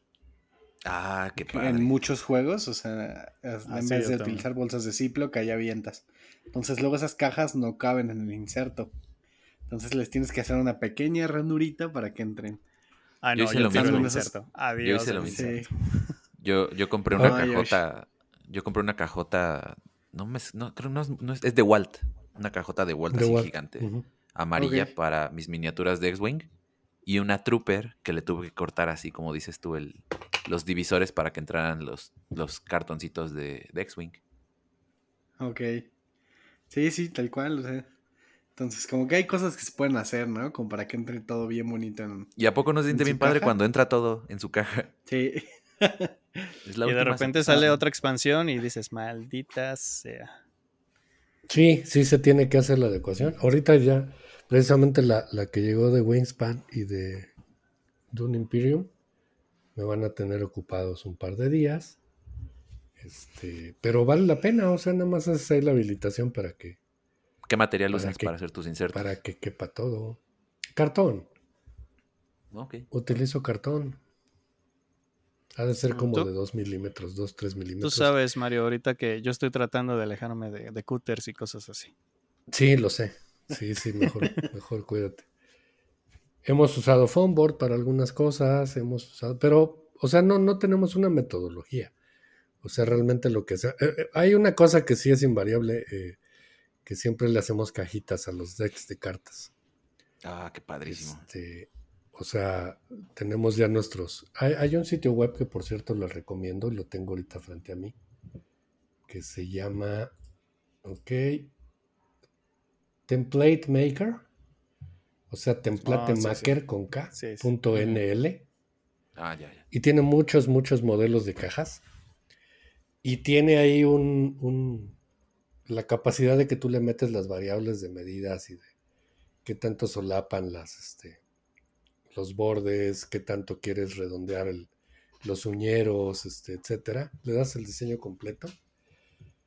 Y eso ya te lo pone como una imagen PNG transparente que tú imprimes y, que luego recortas. o que puedes llevarte a una a una impresora, este, perdón, a un corte láser. Uy, una cajita este hexagonal. Ya sé que te voy a meter el regalo de cumpleaños, Mario. Híjole, sí. y este, y entonces es muy padre porque de un lado imprimes la caja y del otro lado imprimes el arte del juego, ¿no? Ajá. o la portada. Entonces, pues ya cuando lo recortas y la armas te queda una cajita que es de cuenta que es del juego. Qué genial, eh.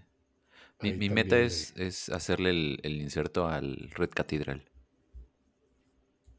Pero yo, o sea, no buscar en imágenes en internet, sino yo medirlo y yo diseñar mi, mi versión, ¿no?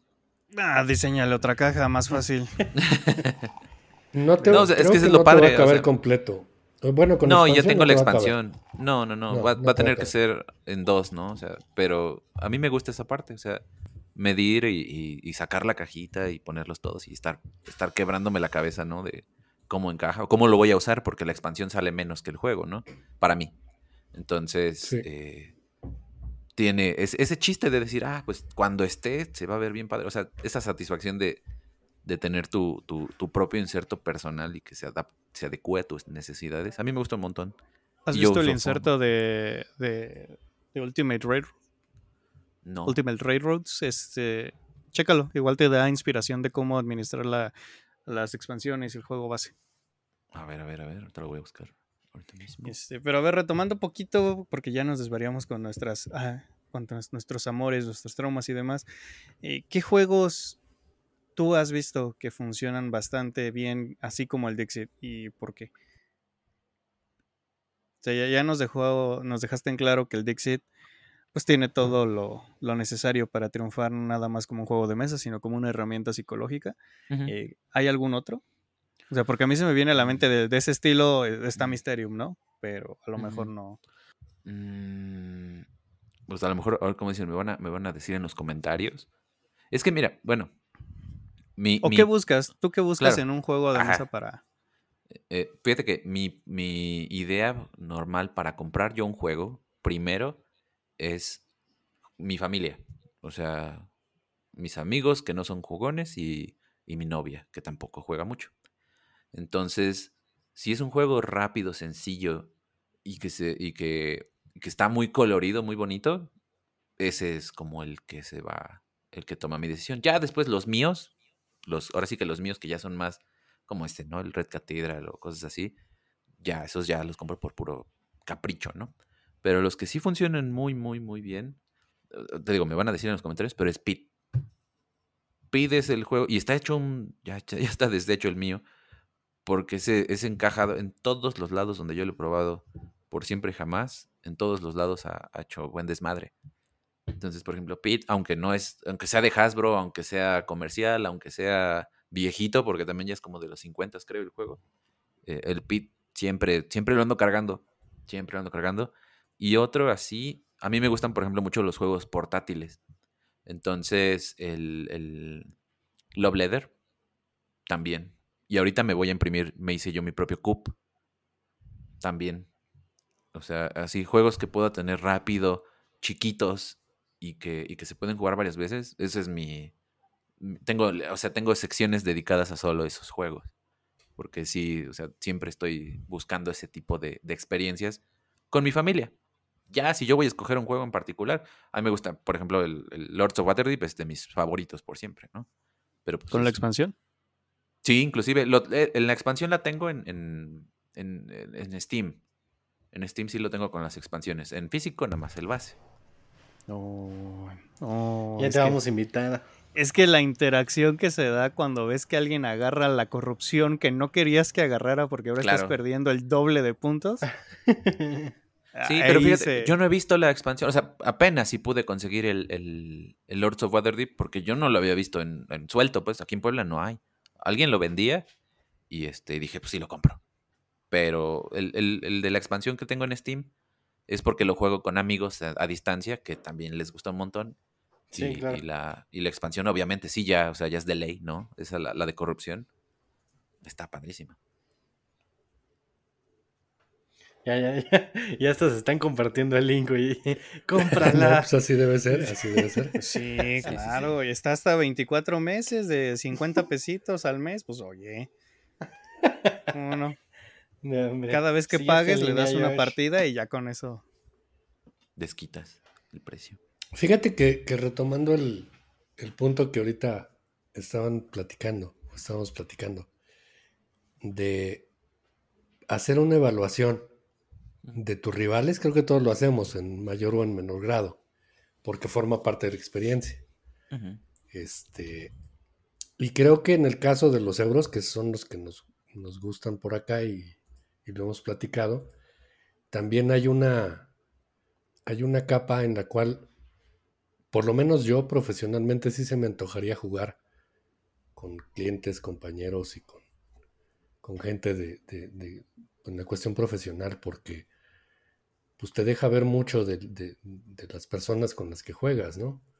Cómo es su interacción, cómo es su toma de decisiones, cómo es su tolerancia a la frustración, cómo, cómo hace una planeación al corto plazo o, al largo plazo. Eh, y hay juegos que se prestan para unas cosas y otros para otras.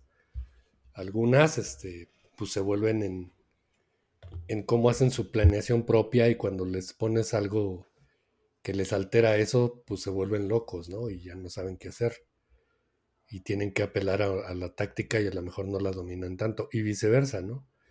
Hay quienes pues no tienen no se ve que tengan algo planeado hacia el final, pero en el medio hacen unas locuras muy chidas para, para estar teniendo logros a, a mitad de la partida. Entonces, yo estoy de acuerdo con que se tiene que que tomar en cuenta esa parte para cuando juegas, o sea, por eso es que los juegos no son para todos, ¿no? O sea, no todos los juegos son para todos porque, pues algunos sí somos extremadamente, pues meticulosos o, no sé cómo decirlo, más mamones, para ser claros, en, cómo se desarrolla una partida. Que no, que, o sea, no quiere decir que no disfrutemos un King of Tokyo o que el Bonanza, por ejemplo, lo disfrutamos un chingo. Ah, sí. Este, eh, que son juegos diferentes, ¿no? Nada más vi el odio de Omar cuando no le quise cambiar el frijolito. Sí, porque este, pues no, estás acostumbrado a eso en un nivel de, juego. Recuerdos de Vietnam. Pues así es, así es el mundo real. Entonces es chido irte dando cuenta de cómo diferentes juegos te dejan diferentes sensaciones, diferentes experiencias, pero también te aprendes a conocer para pues decir, ay, güey, a lo mejor no me gusta porque no soy bueno en eso. Pues que se convierta en un reto para desdoblarlo, ¿no?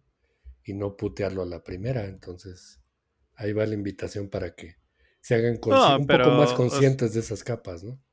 Se vale decir que un juego no te gusta y que lo critiques con argumentos, pero lo que sí no se vale es, ah, sí, pinche juego feo, y ya, y no des argumentos, no. O sea, eso sí, esa opinión sí no, no se me hace valiosa para nada, ¿no?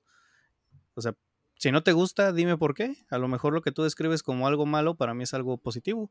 O a lo mejor justo le pegas al clavo de lo que a mí no me gusta y, me ayuda tu opinión. Pero esa opinión de, despreciar al juego nada más porque sí, o también es decir el, ah, sí, el mejor juego del mundo, y no dar más argumentos o decir por qué profesas tu amor incondicional por Five Tribes, perdón, me, me proyecté. Este. Sí, no me parece valioso. Me gusta, me gusta el Fab 3. Pero no, yo, no, sé por qué diablos, pero lo amo. Yo no soy incondicional con los juegos. Eh, porque en algún momento también te encuentras con que el juego que, te emociona y te fascina, etcétera, híjole, no es pa' ahorita porque te vas a llevar media hora en explicarlo, una hora, ¿no? Entonces, híjole, pues no, este, me encantaría, pero no.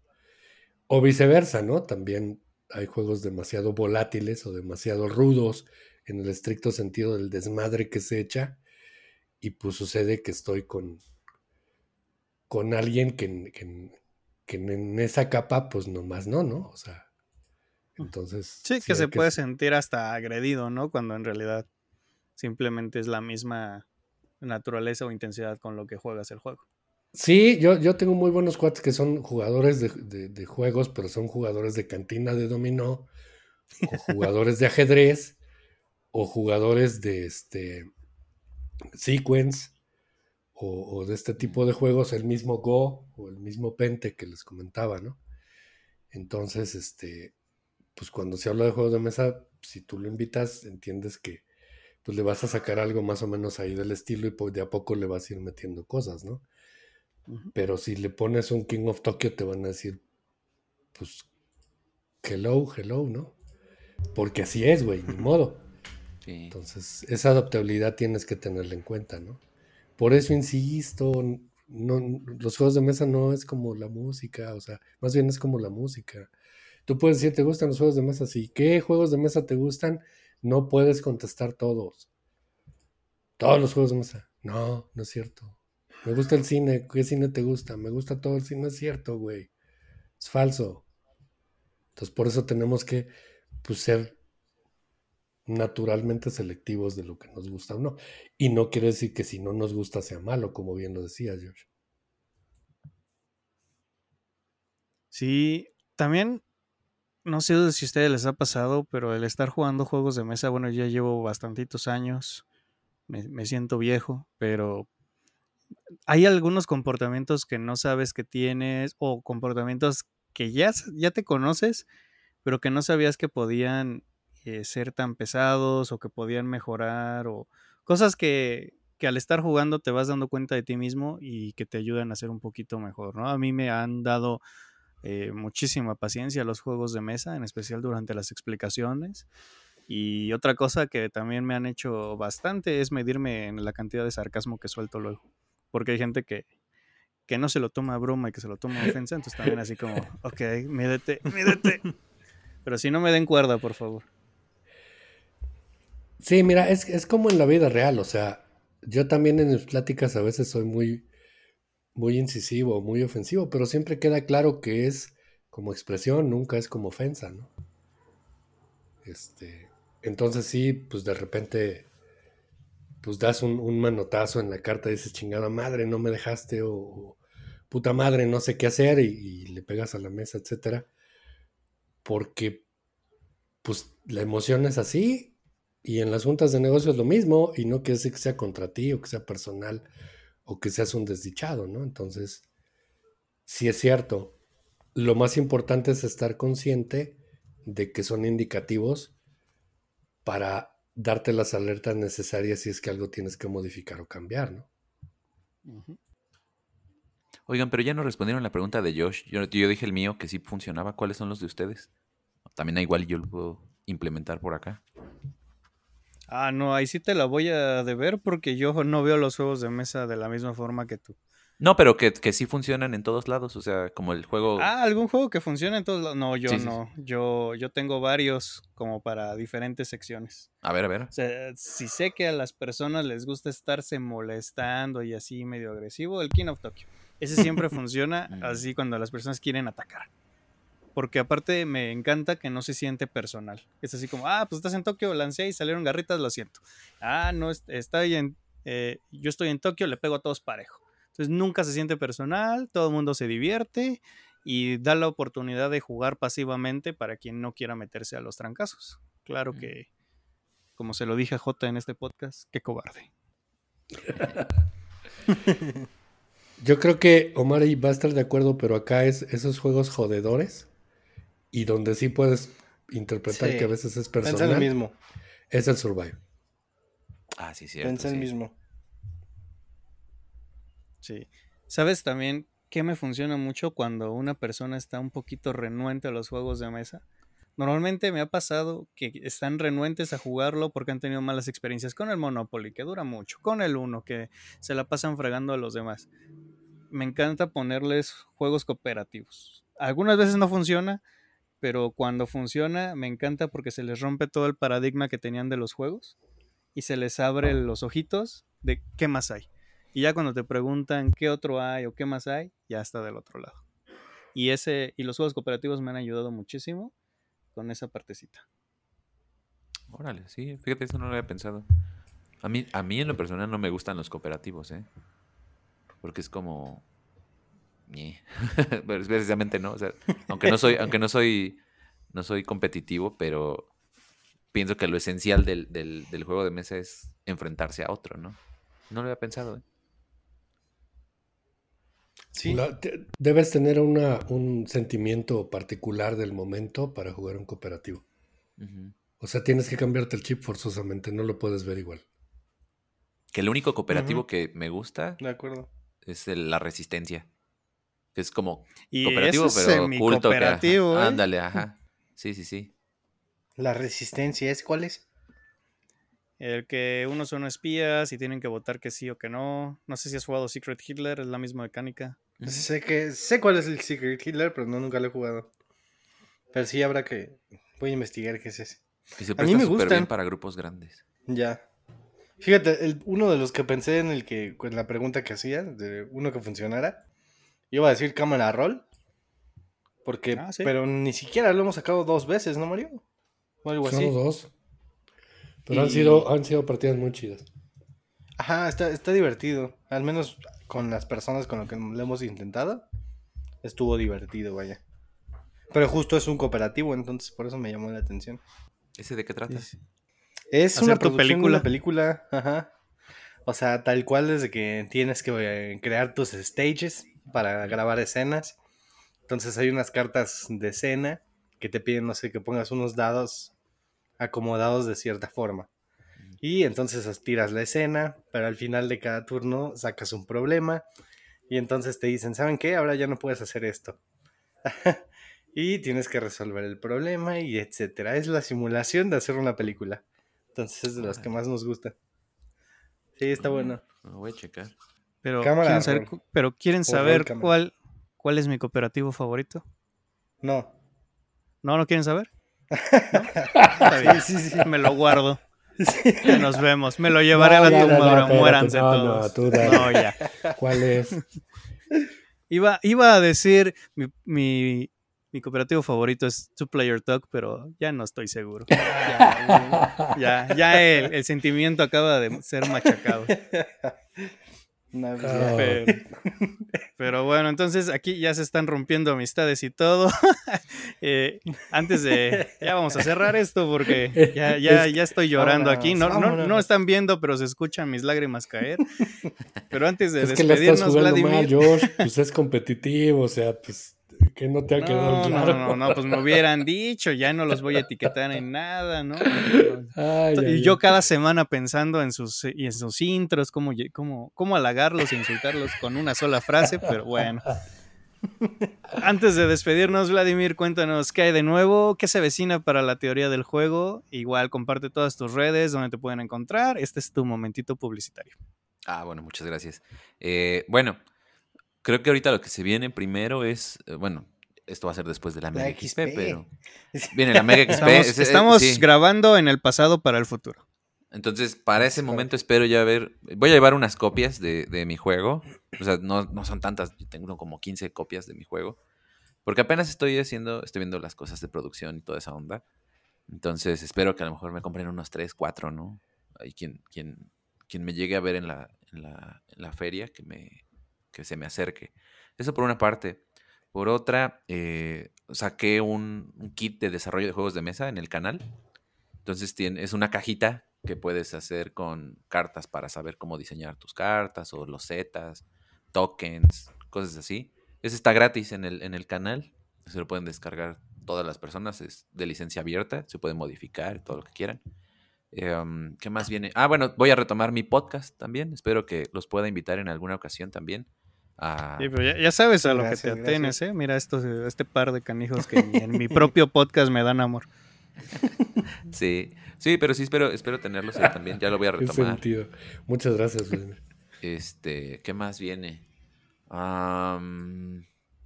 pues, ah, bueno, entré a un, como curso de diseño. Entonces, pues también por ahí lo tengo que meter. Eh, y creo que ya, creo que ya nada más. En las redes en las que me pueden encontrar es youtube.com, diagonal la teoría del juego. Eh, y en, bueno, Facebook, que es Facebook igual, facebook.com, diagonal la teoría del juego, que es donde estoy más eh, activo, creo. Y Instagram, Instagram también creo que es diagonal la teoría del juego. Me pueden encontrar también por cualquier cosilla, pero Facebook es donde estoy principalmente más atento y que es donde estoy intentando también hacer videos como más de divulgación, como el último que antes del, del kit hice uno sobre las siete razones por las que un neuropsicólogo recomienda jugar juegos de mesa, por ejemplo. Entonces también ese, ese me gustó mucho y creo que quiero darles enfoque al canal como más educativo, ¿no? En ese sentido, pero desde lo que yo conozco. Súper, eso está chingón. Sí, estuvo muy bueno, ¿eh? Vayan a checarlo.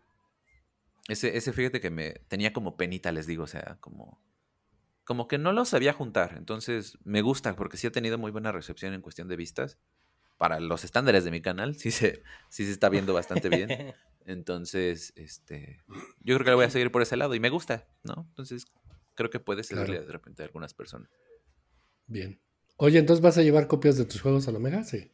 Sí, como unos, yo creo que como 15 copias nada más, porque uh, también el problema que tengo ahí es la producción, que tarda mucho. Eh, ¿Llevas las tres ediciones?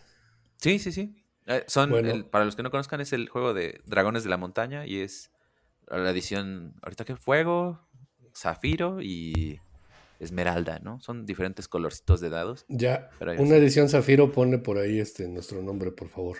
¿Cómo no? Sí, ahí, nos, que, nos, que nos veamos, ahí nos, nos cachamos, ¿no?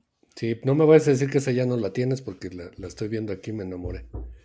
No, sí, te la parto, te la parto. Y fíjate que salieron unos, o no sé si quieras, te, los voy a ofrecer ahorita en exclusiva acá. Ah, este, salieron unos que son mitad blanco, mitad transparentes, mitad blancos. Pero esos los aparte especiales, porque son los únicos que salieron. Todos los demás salieron completamente azules. Pero si quieres esa edición, te la doy. Órale, gracias. No me la vendes como me la das. Sí, sí. Órale, pues. Listo. Pues muchas gracias, Vladimir. No, ustedes, gracias por tenerme acá. Este, y cuando gusten, en lo que necesiten. Y pues ya saben, manténganse al pendiente de la teoría de juego en sus redes y a nosotros también en todas las plataformas de podcast, porque si no, Omar me regaña, Instagram y también YouTube los sábados en el canal de Geek Night Games. Nosotros nos despedimos, les agradecemos su atención, el haber llegado al final del podcast, también un honor haber tenido aquí a Vladimir, un gustazo. Tomen agüita y yo, Josh, les digo adiós y cedo el micrófono para que Mario, Omar y Vladimir se despidan no dejen de jugar. Adelante, Vladimir. Ah, pues muchas gracias por tenerme, me lo pasé súper a gusto, la neta. Eh, qué padre es poder hablar de juegos un buen ratote y que no se siente el tiempo. Este, y sí, yo encantado cuando. Ahora sí que ojalá, ojalá me inviten otra vez porque sí me, me gustó mucho y espero tenerlos también en mi, en mi podcast más adelante. Claro que ah, sí. Gracias por la invitación ahí. Pues listo, muchas gracias a todos los que estuvieron por aquí, gracias por regresar. Gracias por acompañarnos en este, en este episodio. Gracias, Vladimir. Gracias, Josh. Muchas gracias, Omar. Nos vemos y ya les contaremos cómo nos fue en la Mega XP. un abrazo, un saludo, cuídense mucho. Gracias, nos vemos amigos. Espero que se lo hayan disfrutado. Muchas gracias, Vladimir, nuevamente. Nos quedamos con muchos temas de hablar, así que sí, con gusto iremos a tu programa, lo que sea necesario. Y espero verte en la Mega XP. Y que todos los demás escuchen nuestras aventuras en los próximos episodios de cómo nos habrá ido. Y pues nada, descansen, pasen, tengan un buen día, tarde, noche, amanecer, lo que sea. Bye amigos. Muchas gracias. Hasta luego. Adiós, bye. La convención.